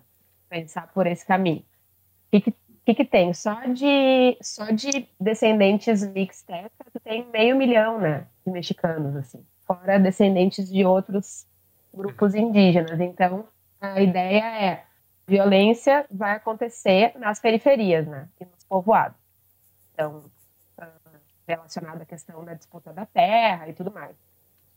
E o grupo que o namorado da, da Cleo faz parte, ele é uma espécie de tentativa né, de, de pressão que os Estados Unidos colocavam e de toda a interferência que os Estados Unidos têm no governo mexicano de meio que doutrinar jovens em situação de vulnerabilidade social para que eles fizessem uma espécie de guerrilha paralela né, a essa esse, essa guerrilha, né? não é bem uma guerrilha, mas enfim, é esse movimento social dos estudantes que não aceita essa guerra branda. Então, assim, é como se tu pegasse uma os, estu os estudantes uh, universitários, principalmente, né, uh, que entenderam, né, fizeram uma crítica, têm um olhar crítico para essa ideia de que essa violência, essa guerra, vai se dar só na periferia e com, nos povoados onde tem maioria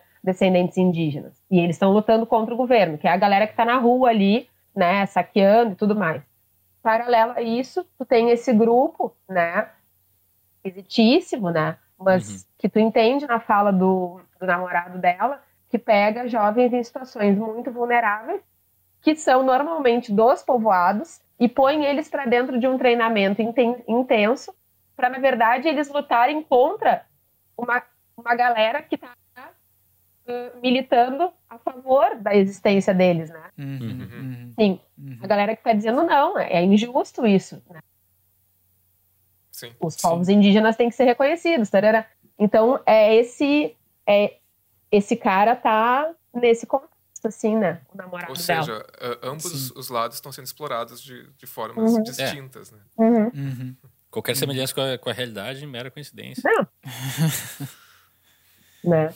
É, sim. E acho que tem isso. E, bom, daí ele, ele vai protagonizar aquela cena no quarto que é É, como tu falou, tipo, É. ali, ótima. ali naquele momento e, da- e não, não usando o resto do filme como contexto, realmente, eu assisti aquela cena e eu achei, nossa, que cena engraçada, que cena cômica. É engraçadíssima, mas É engraçadíssimo, ela muda mas de figura depois, total. à medida que o filme vai pro- progredindo e tu, tá, e o, o cara, tipo, ele abandona a Cleo.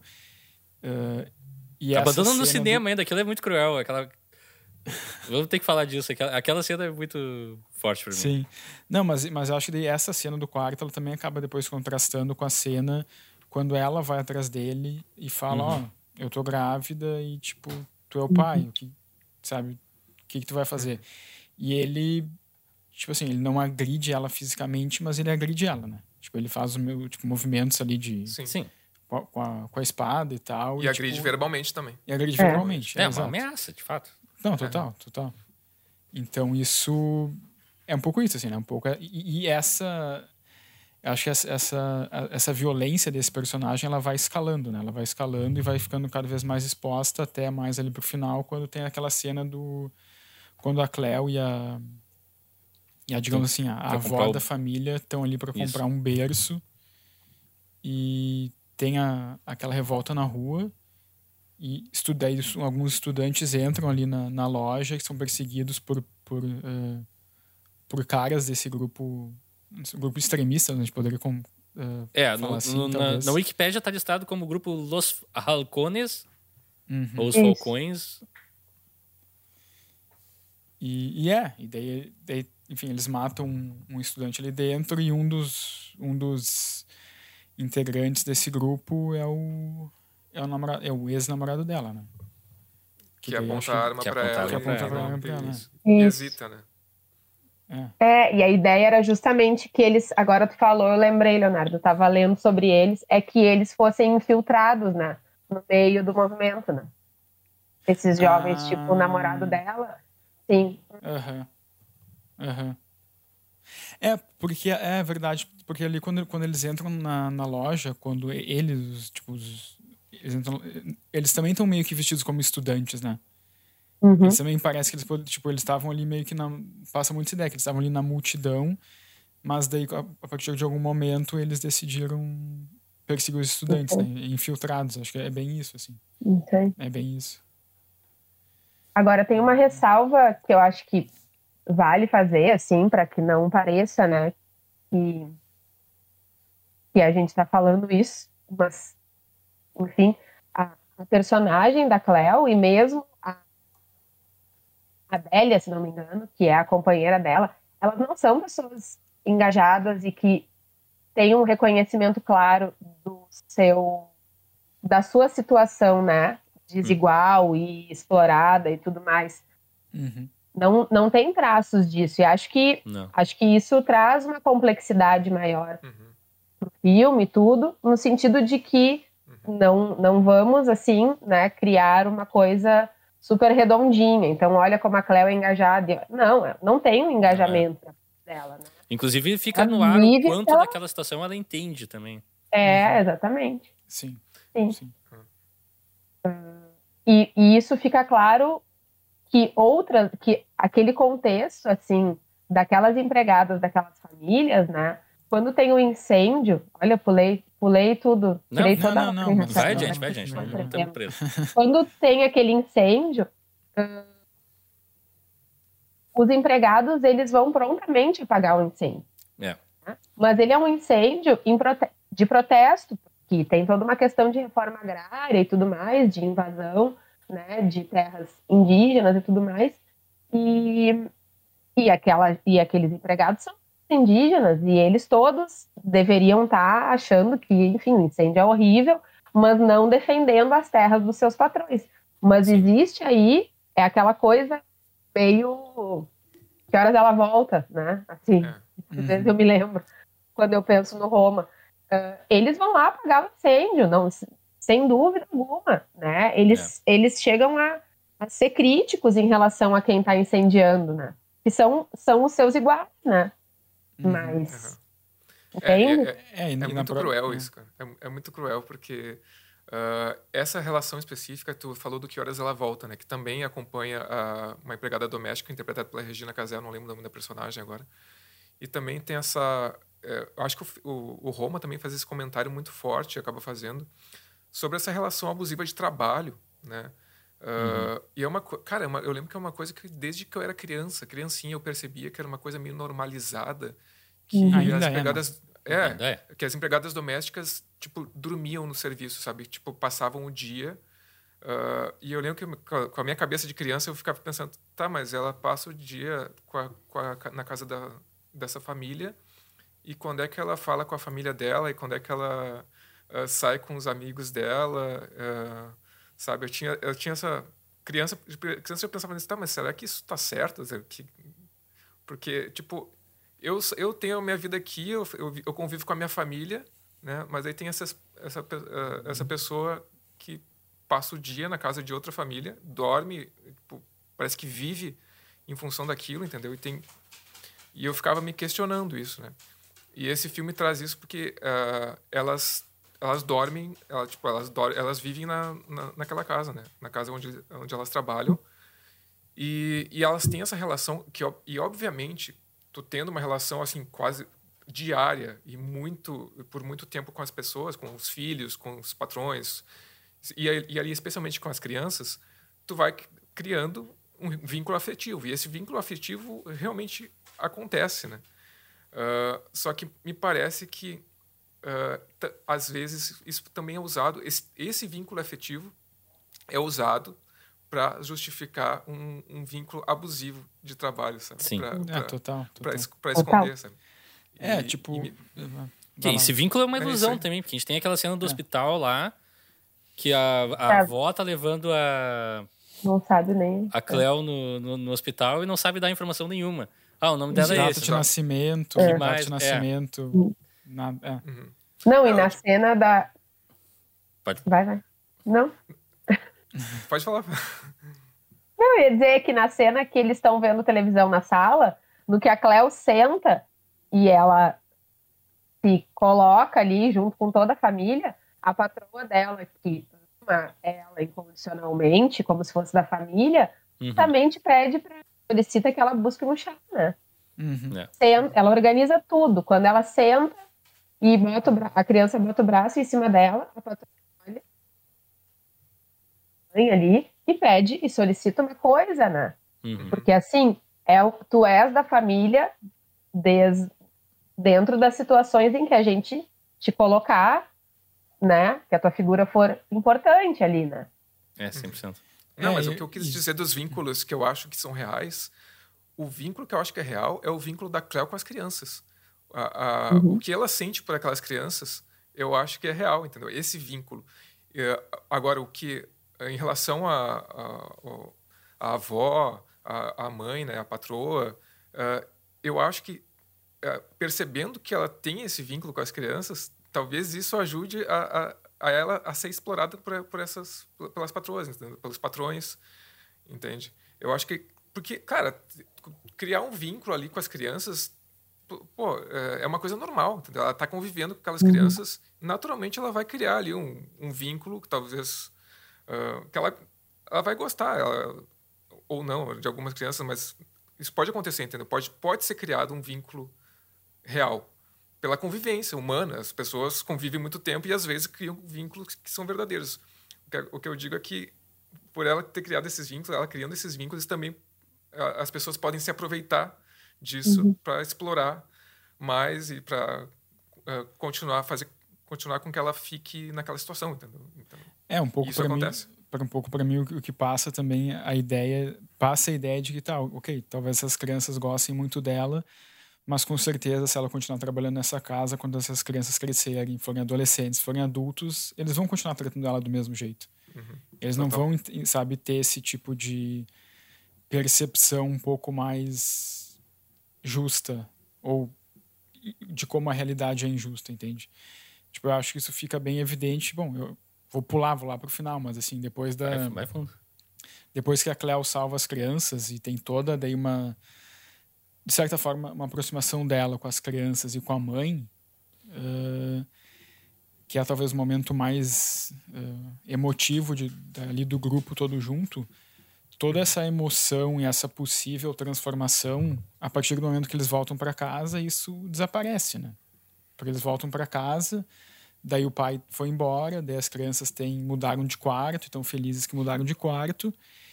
E, lá, eles não estão há cinco minutos em casa e uma criança já fala: Ah, Cleo, pega um, um doce para mim. Hum. Ah, Cleo, me traz um copo d'água. Então, hum. tipo, Sim. voltou para essa normalidade que estava instaurada desde o começo do filme. Mas, uh, e, e, só para. Não, pra, não, tá, fala, termina. Não, mas é, é que para mim, tipo. Uh, se eu, se eu tenho uma bronca com esse filme, é essa, assim. É tipo. Um, e eu me lembro que quando o filme foi lançado, tipo, algumas pessoas que assistiram o filme comentaram isso comigo. E eu acho que agora eu assistindo, eu fiquei um pouco com a mesma impressão, que é tipo. Uh, essa narrativa, assim, de tipo, ah, pessoas mais pobres ou pessoas de classe médias mais baixas, tipo assim, elas não podem ser felizes, elas não podem se dar bem. Isso é uma coisa que eu acho que a gente vê em muitas narrativas, sabe? No cinema, na literatura. Tipo assim, ah, é aquela coisa de, tipo, pessoas de classe média baixas, elas vão ser sempre infelizes. E eu acho que o Roma... Uh, talvez ele pudesse ter feito algo um pouco sei lá, diferente nesse sentido, mas eu acho que ao mesmo tempo ele cai um pouco nessa uh, nessa mesmice, digamos assim, de sempre nessa direção. E daí hum. eu não entendo se essa, para mim não está claro se essa direção foi tomada porque, digamos assim, a realidade é essa, uh, ou porque eu, eu acho que ele tomou, tomou essa direção porque, porque, digamos assim, a realidade é essa e assim é mas não tem uma. Um, eu, não, eu não vejo essa decisão como uma decisão autocrítica, como uma decisão crítica do filme, entende? De dizer, olha só como isso é problemático, olha só como isso é errado. Eu acho que é meio que essa decisão narrativa do filme é meio que ficar numa zona de conforto, assim, tipo, é me parece que daí, nesse momento talvez o Quaron tenha pecado e caído nessa mesma posição de tipo, ah, eu sou um cara branco de classe média alta olhando essa situação de fora e tipo, ah, e a vida é assim, então nesse filme também vai ser assim. Então, por isso que, até voltando um pouco no que a Gabi falou, eu acho que ele peca um pouco nessa ideia de talvez tentar ser um filme meio militante, mas nesse sentido ele não conseguia, assim. Ele meio uhum. que um, ficar muito assim nessa perspectiva, assim, de tipo, ah, ela é uma empregada doméstica, então ela vai se dar mal. É, é pra, pra mim tem muito do da onde o Quaron escreve, qual é o ponto de vista dele. Sim, o ponto de é, vista dele sim. é sim. de uma das crianças, a gente presume. É, ele é uma das crianças, né? E ele ainda, é, tipo, é, aquela coisa que a gente falou no, sobre o som ao redor também. A pessoa que se dá conta nessas desigualdades e problemas à sua volta, mas que por algum motivo ou por outro acaba não fazendo grandes coisas ou não consegue sair o suficiente do seu ponto de vista para mudar algo ou é, mas eu acho que o som, a história. Mas eu acho que o som ao redor ele é mais crítico através de outros personagens. O Sim, Roma, não, eu, eu não acho quero... que ele é muito, ele é muito tipo neutro assim. É, eu não quero comparar um com o outro, eu tô só usando uhum. para ilustrar, porque tipo, Quaron faz isso, ele aponta tudo assim, ele, pá, achamos um como assim fazer essa fatia e aonde está encaixado esse personagem, mas agora o que ele faz a respeito disso, para mim peca um pouco mesmo. E, e cai meio que numa martirização, assim, de ah, classe baixa, como ela sofre por nós, a elite, mas nós continuamos sendo da elite. É, é. É, é meio que isso, assim, que eu acho que o, esse esse desdobramento, assim, essa virada do filme é um pouco o que eu questiono, assim, de tipo... Um, porque tá, a gente comentou antes, né, que, que, que, o filme, de certa forma, é um pouco a visão do Cuaron, né, de, da, dessa pessoa que, que criou ele quando ele era criança. Então a gente uhum. poderia dizer, tá, uma, uma visão dele é como se fosse uma visão da criança que ele foi, né? Como se fosse uma criança narrando esse filme, digamos assim. Mas ao mesmo tempo, eu acho que sei lá, poderia ter um, mais espaço para tipo trazer um pouco mais a visão mais madura do Clarão, sabe? Uma visão mais adulta assim, de tipo porque eu, eu, também acho que a partir do momento que tu coloca ah, eu, eu vivenciei isso, mas a partir do momento que tu coloca isso no papel ou num filme, isso vira ficção, sabe? Então eu não acho que eu acho que ele poderia ter interferido mais, assim, sabe? Ter uma visão um pouco mais menos neutra da situação toda. Talvez eu, eu um pouco mais esse, crítica, assim. Eu acho que esse, tem, tem duas questões aí. A primeira é do conceito geral da obra, que mem são memórias do Quaron. Eu acho que mas aí que tá. Talvez aí, eu, aí ele, um eu acho que ele, mas eu, sim, sim, eu, eu, eu, acho, eu não tô concordando. Me, Gabi, Gabi, eu acho que, Deixa a Gabi desenvolver primeiro, que ela tá tentando falar meia hora aqui. ah, não, é que é que não, é que eu nunca tinha, eu, eu nunca tinha, eu já vi esse filme acho que umas quatro vezes para diferentes coisas, né, desde a uhum. primeira vez. Mas eu nunca tinha feito essa análise que tu fez, Léo.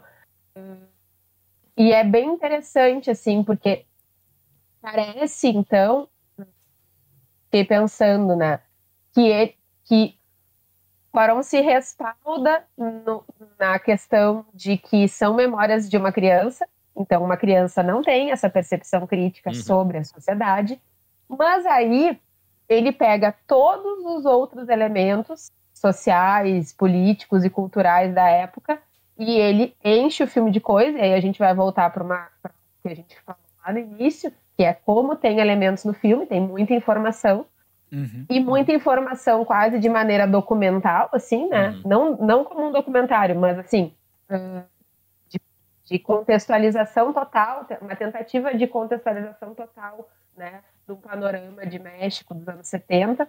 Sim. E aí, na parte da relação com a, com a Cleo, ele se respalda de ser memórias de infância. No entanto, ele enche de outros elementos Uhum. E daí, nesse sentido, eu acho que a gente consegue fazer a crítica, por causa dos outros elementos, né? Uhum. Uhum. É. Mas, mas a personagem não entra, né? Eles É, respingam sempre meio em volta dela, assim, entendeu? Militância, questão indígena, a questão da desigualdade, fica meio pairando ali em volta dela, mas ele não chega a trabalhar esse, não sei, essa virada aí, né? É, eu relação acho que ele ficou. É, Fica não, desculpa, como se fosse uma criança concluindo mesmo, né? Eu É, lembro exato. disso Exato. sobre ela e pronto. Eu acho que ele ficou numa situação. Ele se colocou numa, numa posição meio confortável, assim, sabe? De tipo, ah, eu, quando era criança, sei lá, eu vivenciei isso dessa maneira. Mas, tipo. Sabe? Isso eu acho que. Pra mim, isso prejudica um pouco o filme, na minha opinião, assim, de tipo. Me parece que é sempre uma visão muito distanciada e até eu diria meio uma, uma visão meio pouco crítica, assim, sabe? Uma visão tipo, ah, olha só, isso existe, mas como eu vim de uma classe média alta, isso não era meu problema, então meio que continua não sendo meu problema. Tipo, É. sabe? Ahn, e daí, é, enfim, essa meio que essa narrativa, assim, tipo, ah, uma pessoa de classe média, ah, de, de classe baixa, e tipo, olha como elas sofrem, sabe? Tipo, e daí É. fica, tipo, ela sofre aqui, ela sofre de novo, ela sofre de novo, ela vai sofrer até o final da vida, sabe? Então, tipo. Enfim. É, Eu ia dizer que ele. Eu comecei a dizer que eu acho que ele, se- ele se apoiou muito nas memórias, e daí ele não quis fugir desse conceito, mas eu não ia. ah, eu acho que isso é uma- só uma explicação, não é uma justificativa, entendeu? Ah, eu acho que o- a, a tomada de decisão dele por esse final foi em função disso, porque eu, eu assistindo o, o documentário, não sei se vocês viram, tem um documentário sobre. Se Bah, chama Cam- Camino a Roma. Queria assistir, mas não, Uhum. acabei não, não, não dando tempo. É, e o cara fez tudo exatamente para reproduzir as memórias dele. Tipo, ele ficou. Cara, ele tentou o máximo. Ah, inclusive, ele falou que foi a primeira obra que ele não. que ele se privou de referências. Ele não quis ter nenhuma referência fílmica. Ele queria só. A referência era a memória dele. Então, às vezes, tinha um plano que ele filmava, que daí o, o, o, cara, o outro cara da equipe falava: Ah, esse, esse plano ficou muito bom, parece. Me lembra um plano de um outro filme. Daí ele falou: Ah, não, então vou fazer, então vou fazer diferente. Porque Nossa. daí, daí ele fazia, de- ele fazia de acordo com a memória dele, daí ele falava: Ah, não, o, o cara da equipe falava: Não, mas esse aqui, o outro tava melhor. Ele falou: Não, mas o outro. É, realmente, o outro tava melhor, mas esse aqui é o de verdade. Esse aqui é o. É, como não eu sei, eu, eu não sei, cara. Eu, eu Então, questiono um pouco. não, mas isso. Não, eu, eu ia eu ia nessa linha. Ah, eu acho que isso é só uma explicação. Eu acho que ele simplesmente ele quis seguir ao máximo as memórias de infância dele. Ah, entretanto, talvez esse filme caia naquela zona que é, até no próprio episódio do Som ao Redor, no final a gente falou sobre Tropa de Elite, lembra? E são aqueles filmes que ah, que, que não, talvez não tenha elemento suficiente para saber se ele está criticando aquilo, né? ou se ele está simplesmente né, ah, deixando rolar e, e Uhum. reproduzindo. Ah, É. eu, sinceramente, eu não acho que não, não chega tanto assim. Acho que é mais. Mostra qual é o ponto de vista dele na história mesmo e que ele não consegue. Quer dizer, enfim, ele tem os biases dele, enfim, então no filme. Faz parte. Eu me pergunto assim, né? Agora ouvindo vocês, é tipo, ah, é possível que o filme que, que o filme passe por alguém e seja entendido do tipo, nossa, que relação, como essa relação é- é afetiva, né? Como as pessoas, os empregados são da família e passe reto toda a questão crítica. Então, todos os Ah, eu elementos, acho que é muito possível. né? Eu É é. possível, tipo, porque a sinopse do Netflix passa por isso. Sério?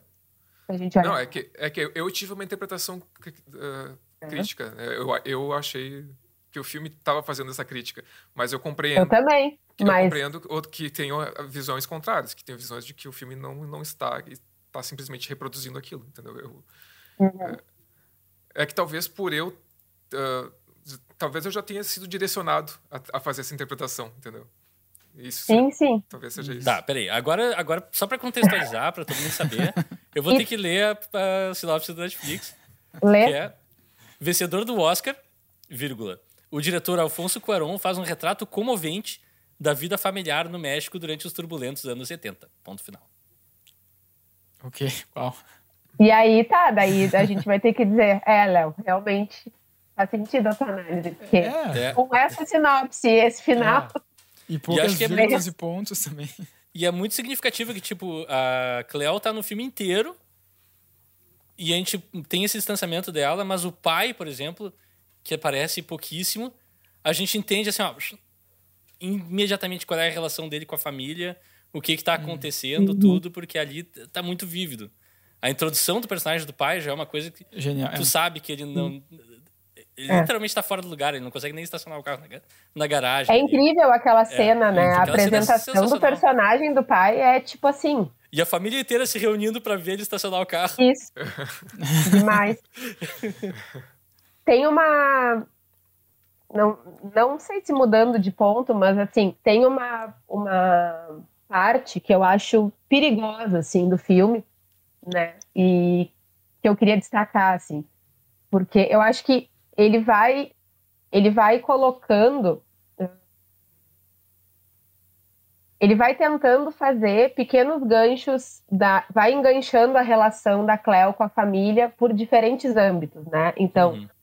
Tem a questão dela ser empregada e tudo mais, né? Então ela trabalha para aquela família. Tem o ponto da afetividade dela com as crianças, e o fato dela conseguir controlar aquelas crianças, né? Muito mais que a mãe.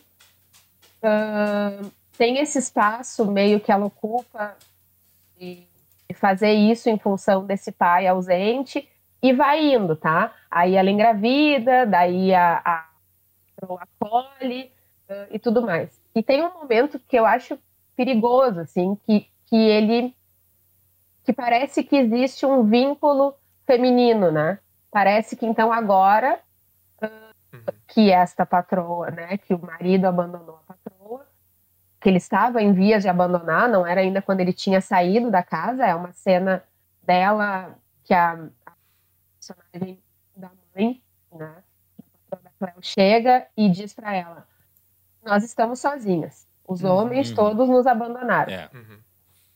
E, e para mim aquilo ali eu eh, me incomoda essa cena. Talvez fosse para ser algo assim. Eu, eu, como mulher poderia dizer, nossa, incrível. Tem essa cola aí, né? Olha só, Uhum. se encontraram, né? Nesse Uhum. contexto de mulheres sozinhas e guerreiras e sei lá o que, que vão se virar e criar os filhos. Que dá um desconforto, assim, porque é uma sensação de que existe uma cadeia de equivalência entre elas ali, né? Situações, sabe?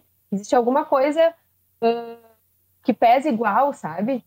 Achei perigosa a cena e acho que se constrói uma relação da Cleo com a patroa a partir daí, personagem da Cleo com a personagem da patroa, muito arriscado, assim, de tentativa de as mulheres então se uniram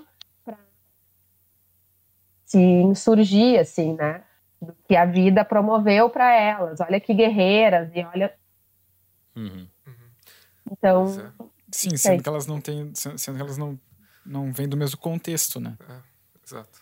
Sim, o, o então, quanto, esse- o quanto isso é ambíguo, né? Eu tô chegando em, eh, tô começando a pensar o quanto isso é ambíguo, porque eu vi essa cena ah, como justamente uma crítica a essa hipocrisia, né? A- da, da, da mulher chegar e, tipo, meio que como se elas estivessem ah, iguais, assim, tipo, ah, Uhum. estamos sozinhos. Eu meio que vi essa cena como... tipo, eu, eu, eu tive, eu tive uma sensação de que... Tá, mas não é, porque essa, a patroa, quando ela tem qualquer ah, sei lá, frustração ou qualquer momento, ela desconta na Cleo. E, e depois disso também, sabe? Então, essa cena me soou, me soou para mim como se fosse uma... ressaltando essa hipocrisia, mas realmente, ah, fazendo uma leitura... Dá, dá para ter total essa, essa, essa noção de que, de que é um problema, né? De que é um problema ah, tu relatar isso, de, de que elas estão tentar passar essa, essa sensação de que elas estão assim iguais naquele, naquele momento, quando na verdade não estão no, no, no mesmo lugar, né? Não sei, eu, eu acho que realmente esse filme é, é, um pouco ambíguo de interpretação em alguns, em alguns pontos. Né? É, eu achei que isso, na verdade, ali estava contextualizado que, pra, do ponto de vista da patroa, a relação que ela tem com a Cleo serve a ela quando bem entende a ela. Uhum. Tipo assim, ah, naquele momento, uhum. se ela precisa de companheirismo, ah, a Cleo é minha companheira. Mas se eu preciso de alguém que limpe o cocô do cachorro, é ela que limpa o cocô do cachorro. Uhum. E, tipo, é, daí vou, não vou uma relação serviu até nesse ponto, assim. Uhum. Até emocionalmente serviu, quase. Sim, sim. Sim. sim. Não, eu concordo, concordo. É, porque esse filme faz comentários sobre, sobre machismo também em alguns momentos muito pontuais, tipo na relação, nessa relação do pai que abandona a família, que aliás o Quaron disse que foi uma, uma cena, uma das cenas mais difíceis para ele filmar, porque ele começou a filmar e daí ele falou que foi um dia que ele estava de muito mau humor, mas não entendia por quê, teve que parar de, de filmar, não estava conseguindo. E daí ele, quando ele finalmente conseguiu fazer a cena, daí ele, na cabeça dele, ele, ele entendeu porque que ele estava assim, que é uma coisa meio que inconsciente, porque ele compreendeu que ele tinha acabado de filmar a cena que o pai dele abandonou a família dele. Uhum. E isso para ele foi muito pesado. Uh, ele fala ali que ele não que foi pela primeira vez ele conseguiu enxergar aquela cena sem fazer julgamento a nenhuma das personagens que estavam envolvidas ali, né? Mas então a gente tem essa cena do, do abandono. O filme fala, fala também muito sobre abandono, né? Uhum. Desse, desse, abandono da, da família. E também a gente tem na relação da, da Cleo a cena do cinema com, com o namorado com o Fermin, é. dela, né? Uhum. Que é uma cena muito marcante também, uhum. quando ela relata para ele que ela tá grávida. E o filme tá quase acabando e ele diz que tem que. Ele fala que tem que ir no banheiro, né? Uhum. Uma coisa assim. Uhum. É. Quer pega uma coisa para ti? Não, é. é. Já volta. E daí Ainda pergunta, né? Como se fosse voltar. É, exato. Então tem essas, essas questões de abandono muito, muito presentes, assim. Outra coisa que me chocou é que eles fecham a cortina quando os créditos estão subindo ainda. e como tem a coisa do cinema, né, no filme, eles eles vão uhum. no cinema, tipo, acho que umas três vezes ao longo do filme, assim. É. Algo que eu fiquei pensando também, se, se aquele aquela atividade cultural ela é de acesso, ela era de acesso popular, assim, tal como está colocado ali, ou, ou se tem a ver com as memórias de infância, assim, do Quaron e da questão do cinema e tudo mais, assim. Pois é. Porque essa, eles essa vão muito ver filmes, né? Tu tem? Opa. Tem. É, Curiosidades com Alexandre Rossi. Teremos respostas. O cinema é, exatamente foi filmado no mesmo cinema que a personagem. A personagem não. não? O é? nome da, da, da, empregada doméstica do Quaron, que baseou Libo. a Cleo, é Libo. Né? Uhum. E ele falou que filmou no mesmo cinema que ela ia aos domingos ver o filme. Hum.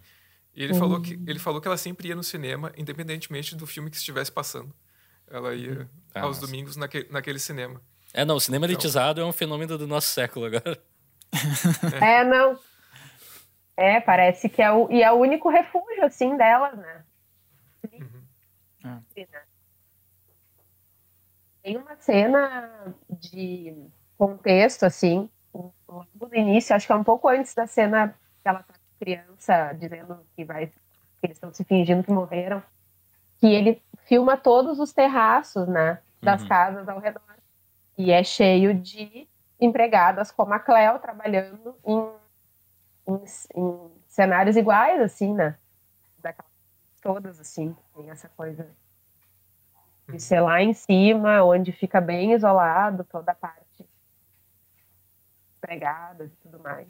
Daí tá, uh, seguindo adiante, a gente tem lá daí a cena do.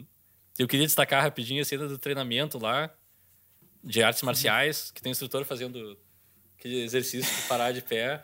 E eu queria saber se aquilo é realmente é impossível ficar parado de pé daquele jeito. Eu, eu nunca tentei, eu devia ter experimentado eu antes. Também.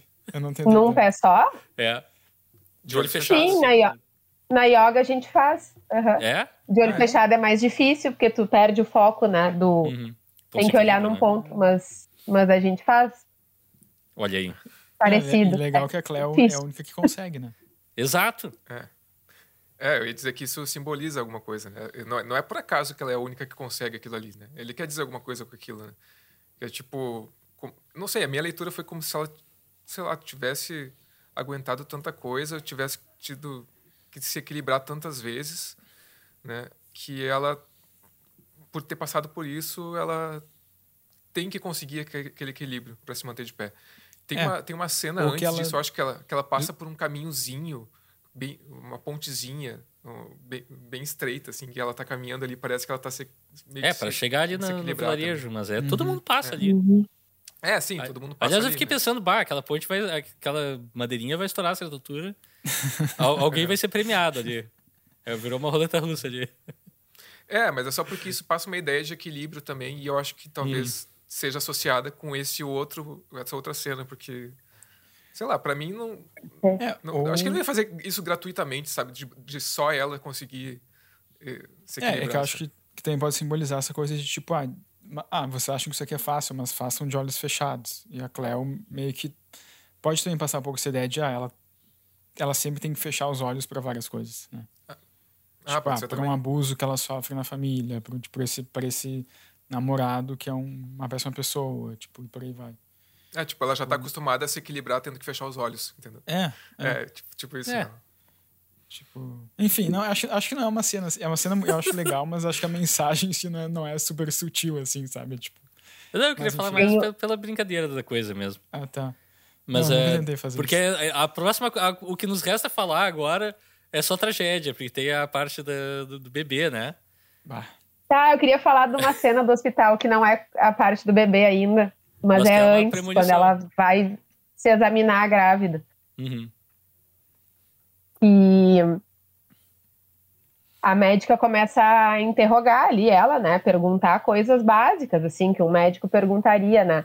E dá uma sensação, né? Fica, na verdade, fica claro, assim, o quanto ela, a Cleo, nunca é convocada, ou ela nunca tem espaço para falar de si mesma, de nada, assim Uhum. né? Talvez nem o nome completo, né? Depois de- a gente vê ali que a, a, a avó não sabe o nome inteiro, né, dela quando vai dar. É. Ela fica extremamente incomodada e ela tem uma dificuldade de se comunicar com aquela médica. Uma cena super desconfortável. Parece que a médica tá invadindo, né? É.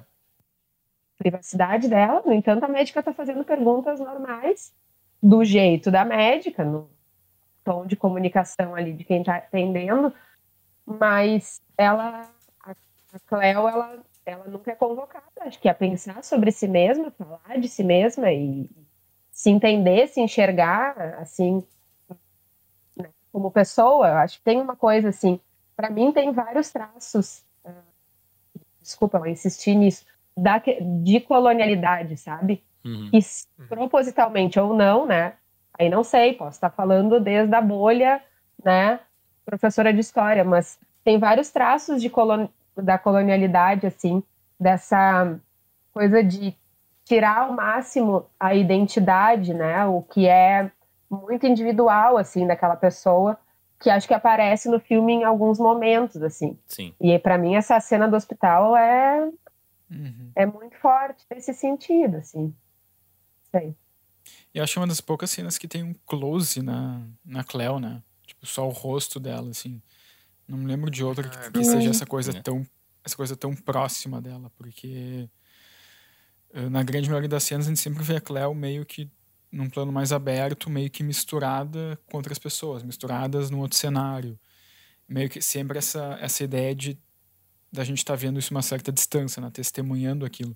Nessa cena do hospital é, é bem. A gente só vê o rosto dela, né? Então acho que parece realmente como tu faz, falou, ela meio que. Ela se sente meio que invadida, de certa forma, né?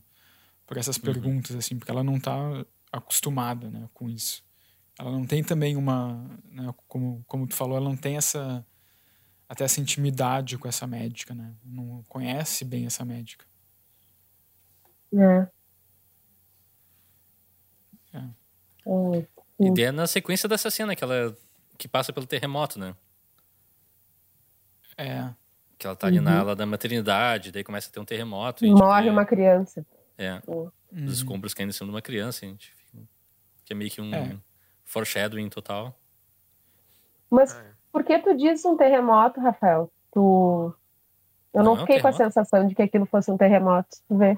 Começa não, a tremer tudo que... e despencar um pedaço do teto e tal. É... é, mas eu achei que fosse. Eu sempre associei com aqueles movimentos da rua ali, sabe? Certo. Estudantis hum. ali, os protestos. Bah, eu, eu, eu interpretei agora. completamente como terremoto também. Pois é. Porque, não, porque faz, alguém fala faz todo terremoto. sentido. É que alguém fala terremoto na cena. Que é um terremoto e tal.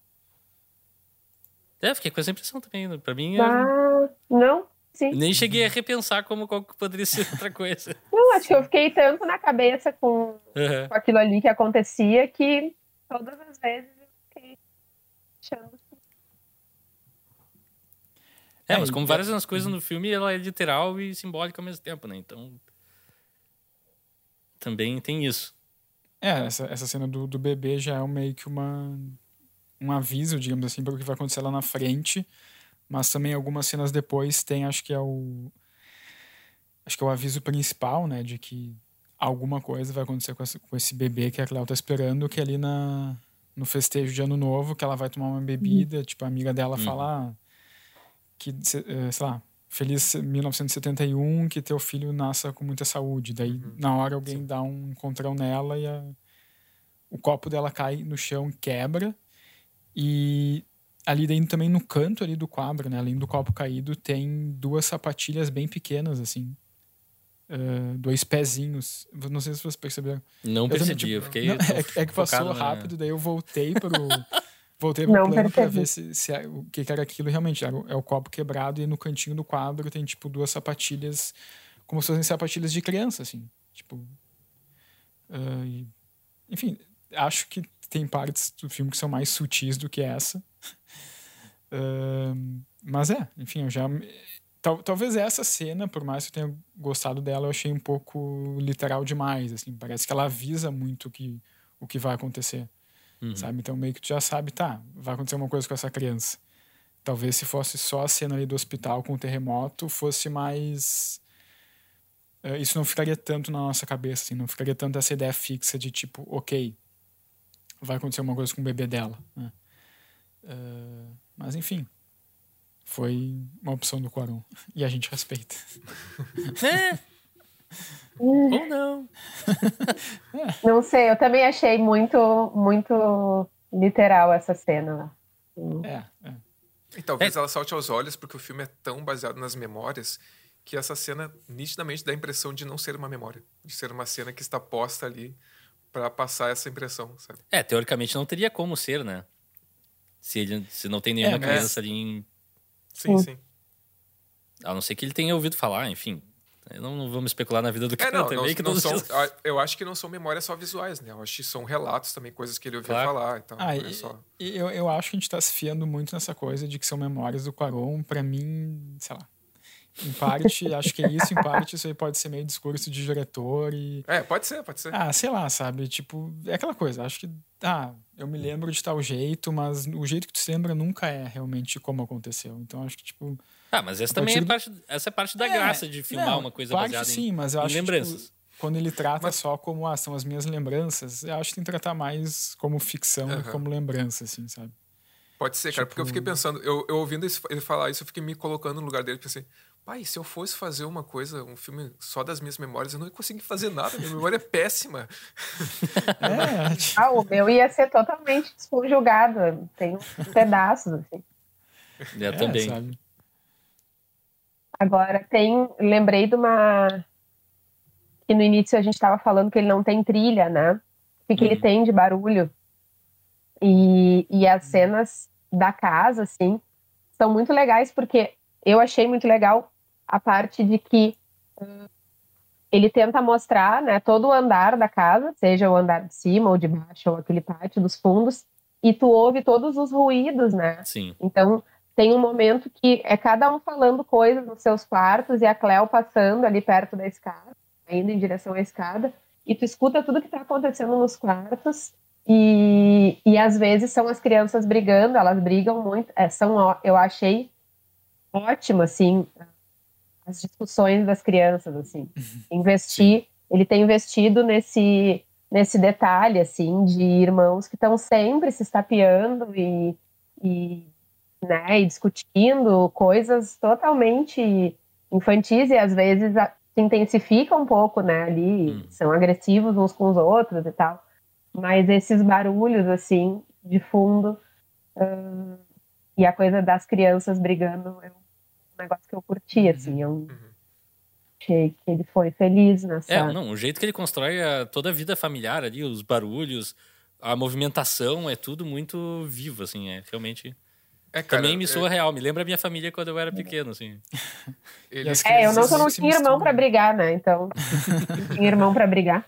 Não, e eu acho legal, tipo, que as crianças ali, tipo, meio que se misturam, assim, né? Elas acabam meio que sendo, sei lá, uma... Às vezes não conseguem diferenciar uma da outra, assim, né? Às, às vezes elas são só meio que um barulho, assim. Tipo, elas são meio que, tipo, todas ali meio que uma atravessada na outra, assim. O que eu acho que que passa também um pouco essa sensação de um, de um mini caos que tem na casa, né? Sim.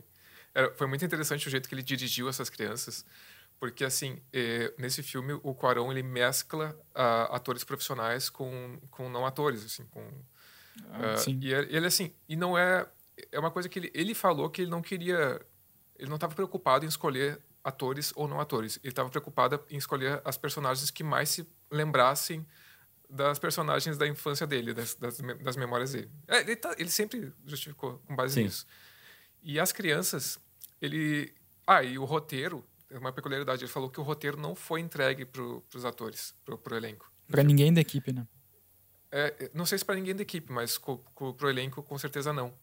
E daí, quando ele ia dirigir, por exemplo, essas crianças, nessas cenas que, que a Gabi estava falando, ele dava estímulos para elas e, e, tipo, ele não queria que as tomadas fossem exatamente repetidas, sabe? Ele queria sempre ter uma coisinha diferente para ele tentar ser o mais espontâneo possível. Daí ele falava: "Ah, nessa cena aqui tu deixa deixa cair um garfo, deixa cair um talher".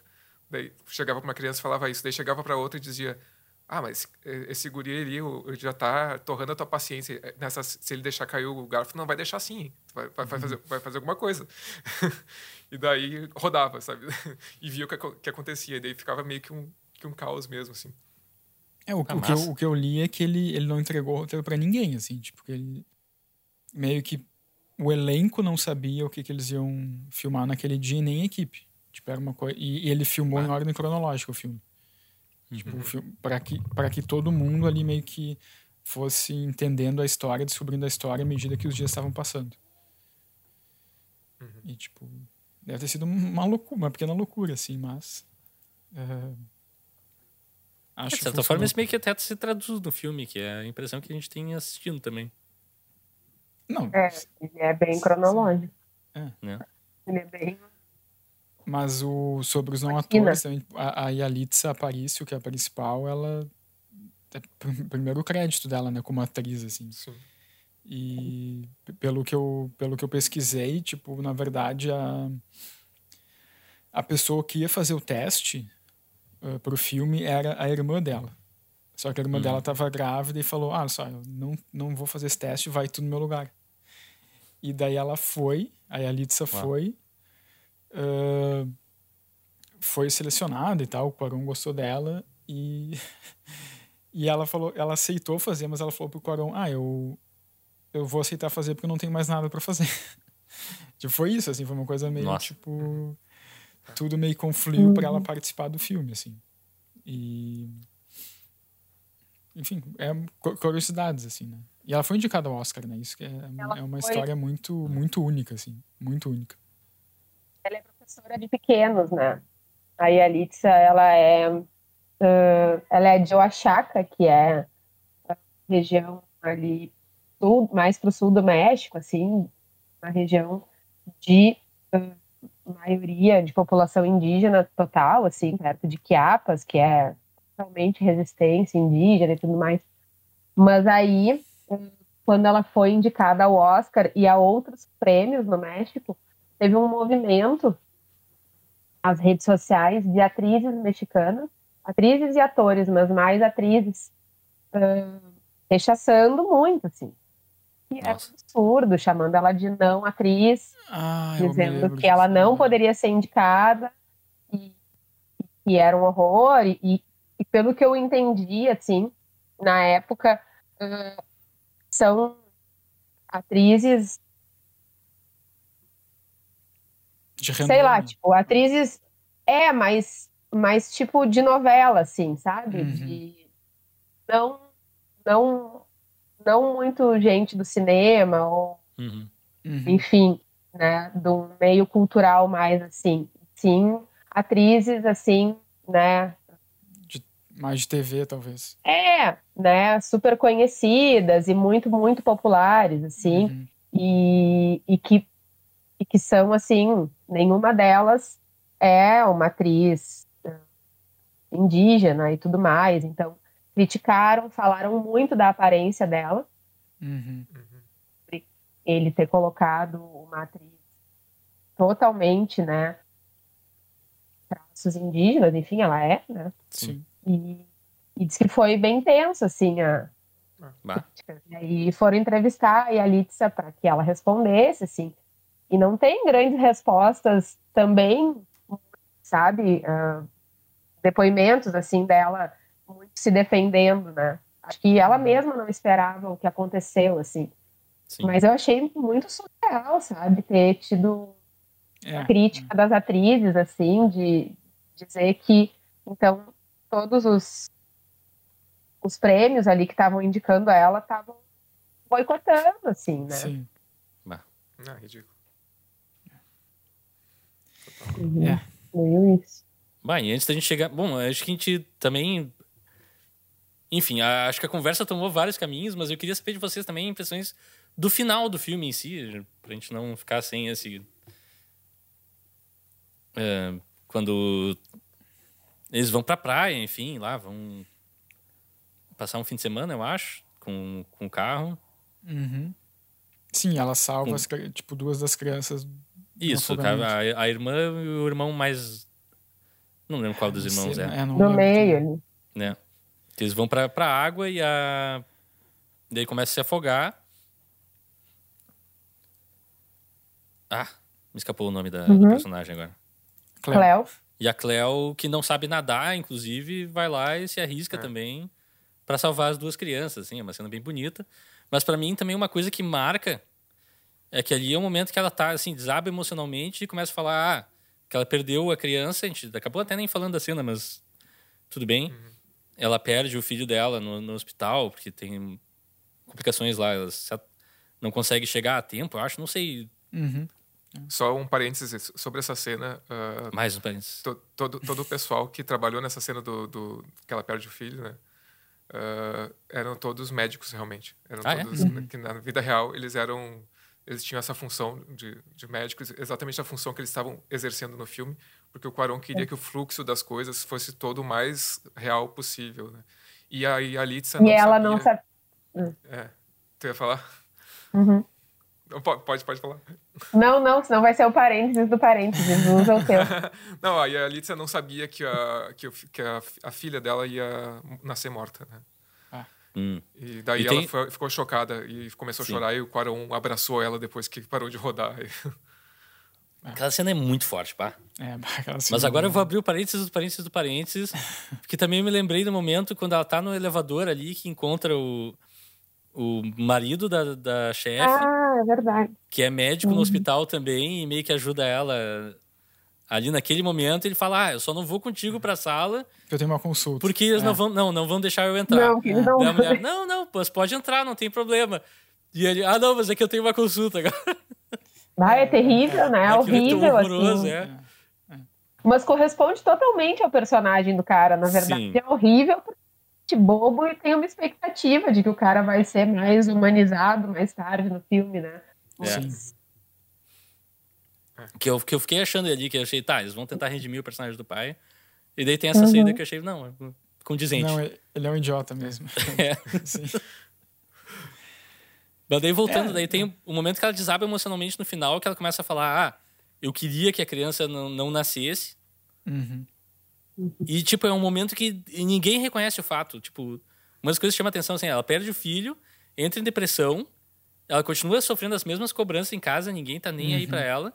Uhum. E mesmo no momento que ela acabou de salvar a família, assim, numa tragédia, ninguém tá nem aí pra ela ainda, sabe? Uhum. Uhum. E é uma coisa assim que me. Sim. Essa foi a parte Ah, do filme ela- que foi super efetiva pra mim, assim. Ela tá deprimida desde que ela engravidou, né? E Sim, Ninguém é. reconhece, né? Parece que a acolhida da patroa, né, em relação à gravidez, resolve o problema, né? Hum. Sabe? Mas não resolve, né? Ela É, é. cultiva muito feliz aquela gravidez, né? É, e ter sido abandonada, enfim, muda a vida dela naquele momento de uma maneira que a gente, tipo. Não sabe pra onde vai. E aí é é introduzido também o elemento da culpa, né? Ah, porque me parece que nessa cena ali ela se sente, ela tá se sentindo Sim, total. não, apenas, não apenas triste por ter ah, perdido a criança, mas ah, triste, eh, culpada, né? Por ter sentido o que ela sentiu, por, É. ah, ou seja, de não querer. Ela, ela fala, ah, eu não queria que ela tivesse nascido, sabe? E ela, ela se, parece que se culpa muito, é um peso muito grande que ela naquela cena transborda, né? Depois daquela, daquela emoção de ter salva, ter salva, não sei se foi a menina, ela salvou uh, os dois, né? A menina e o, e um dos guris. é. É, e um dos guris. É, me parece que tem mais esse elemento aí, esse elemento no final da, da culpa, né? É, pra mim, tipo, um pouco meu comentário sobre o final é o comentário que eu fiz antes, assim, um pouco. Eu acho que ele repete uma lógica que tá ah, ao longo do filme, que é tipo, não importe o que acontecer com a, com a Cleo, talvez as crianças, talvez a patroa abracem ela durante um tempo, mas depois ela vai voltar a ser a pessoa que serve eles, assim. E daí, tipo, um pouco isso, daí cai naquela coisa que a gente discutiu antes, de será que foi a melhor solução, assim para o filme, que, né, que, que ideia o filme passa com essa escolha, enfim. Tipo assim, para mim, a, a única parte, não, não a única, mas a, a parte do filme que eu mais questiono é essa, assim. E é isso. Né? É, acho que essa é a tipo parte assim, que mais me pega, assim, que eu acho que. Daí tá, tem aquele negócio, daí elas chegam de volta na casa e trocam os quartos, mas nada muda, de certa forma. Uhum. Então dá uma ideia de ciclo, assim, que eu acho que é. Tá, é um final depre- bem deprê pra esse filme, mas eu achei, Sim, achei legal, assim, gostei. sim. Tem uma esse final da praia, né? Uhum. me incomoda, assim, num ponto que é o seguinte: eu fiquei pensando todas as vezes que eu vi. ah, eles, aco- ele, tem, rola todo aquele momento de muito amor e nós te amamos, Cleo, todo mundo né, ama a Cleo e tudo mais. E aí reforça, eu acho, esse padrão né, de você é como se fosse da família, mas, né? Mas, mas, mas, mas, mas, Uhum. tudo que a gente É. já falou, né? É. e mais um monte de coisa que a gente não falou para não se repetir, mas que é possível de diagnosticar assim a partir do filme e que é algo também acho que vale dizer, né? Tu, é muito fácil essa análise da questão da relação com os empregados para a gente falando do ponto de vista brasileiro, né? Porque faz muito sentido em relação à sociedade que a gente vive. Sim, total. Sim, é uma análise que vem fácil, assim, eu acho, né? Mas ah, o que me incomoda ali naquela cena é que a Cleo ela é deixada para cuidar daquelas crianças, tá? Numa situação de extrema vulnerabilidade, Hum. que é o seguinte: ela não sabe nadar, isso está Uhum. colocado. As crianças não obedecem, isso é nítido durante o filme Sim. todo elas não poderiam entrar no mar, mas a mãe abre uma condição, Uhum. né? Porque essa mãe, ela tá fazendo todo aquele jogo, né, de, de tentar suprir esse pai que foi embora, né? E tornar o mais legal, uma aventura, ela diz o tempo todo, para aqueles filhos, né? Ela não quer que aqueles filhos odeiem ela, quer que aqueles filhos fiquem tristes porque perderam o pai, ela quer suprir. Então, ela uma condição ali, né, uma exceção, para que eles entrem só um pouquinho no mar. E poderia que aquelas crianças tivessem morrido, né? Porque a Cleo não ia conseguir salvar. E e então parece que aquela situação de nós todos te amamos, é, ela é muito frágil ali, porque se uma Total. das crianças tivesse morrido, a, A culpa culpa, seria da de toda a desgraça da família, seja da morte e de todas as outras coisas, seria dela, porque isso é colocado em vários momentos Uhum. do filme, porque o cachorro, o cocô do cachorro que o cara pisou é a, é a prerrogativa, né? para Que aquele cara esteja indo embora, passar semanas fora, porque existe um desamor já ali, mas o fluxo é, puxa, Cléo, tu não limpou o cocô do cachorro. É. Uhum. Quando as crianças Quando A criança espia Cena. a discussão dela. Isso, né? A culpa, exatamente, é dela. Então, assim, incomoda porque, Sim. porque pode dar a impressão de que aquele amor é incondicional, né? E aquele amor não é incondicional. Ou melhor, talvez a forçação de barra maior ali seja a patroa trazer a questão do amor incondicional como parte dela, né? Da parte dela. Porque Uhum. enquanto está no universo das crianças, eu não estava incomodada. Eu imagino sim que uma criança possa entender que ama incondicionalmente aquela Uhum. pessoa, né? Aquela empregada e, enfim, é uma questão do sentimento da criança. Mas a patroa colocar dessa forma, colocar assim, de amor incondicional, essa, essa cena e esse né, desfecho assim me incomoda bastante. Uhum. Uhum. Faz sentido, faz sentido. É, sobre o que eu vi do filme, pra mim, do- pelo menos do jeito que eu li, encaixa, assim. É meio que ah, a relação delas continua igual, independente do que a Cleo faça ou do que aconteça. A condição sempre vai ser a mesma e. E, tipo, a dinâmica não muda, sabe? Uhum. É, vai continuar a patroa Sim. colocando ela em situações que ela vai se expor a ser xingada ou não, dependendo do que É, acontecer. na- naquela acho que própria cena ali do que o guri Essa cena mim a- ilustra isso. naquela própria cena em que, em que o guri ouve a, a, a conversa da mãe e depois a mãe xinga a Cleo, é, tipo, naquela cena a Cleo tá grávida ainda, né? Então pior Uhum. ainda mais toda, toda a imagem, assim, de, de- do, da cena e do xingamento, né? Então meio que, é, meio que assim, não tem muito limites ali, sabe? Pra, pro jeito que eles vão tratar a Cleo, assim, não tem muito, tipo... ah, eles não têm um cuidado com ela, né? Acho que é Não, basicamente isso, assim. E só, eles só reconhecem que ela tá grávida quando chega ao ponto, ah, temos que escolher um berço, alguma coisa, fazer alguma Uhum. coisa e cuidados médicos, talvez, e deu. É. Tipo, em nenhum outro momento ninguém fala nada, ninguém faz um elogio, ninguém faz um. Enfim. É, a minha visão sobre esse final é meio. Eu tô meio, na verdade, pensando sobre o que o Leonardo falou ainda, sobre a discussão que o Leonardo trouxe. Uhum. Porque, assim, eu não, eu não. Na verdade, eu não consigo ter uma conclusão sobre se isso é. Se essa questão de que tudo vai continuar igual é uma questão mais contemplativa ou, questionadora. Assim, ele tá. Sei lá, ele tá dizendo, ah, tudo vai continuar igual e. Tá? Ou ele, vai, tá- ou ele tá dizendo, e aí, tudo vai continuar igual? Sabe? Tipo.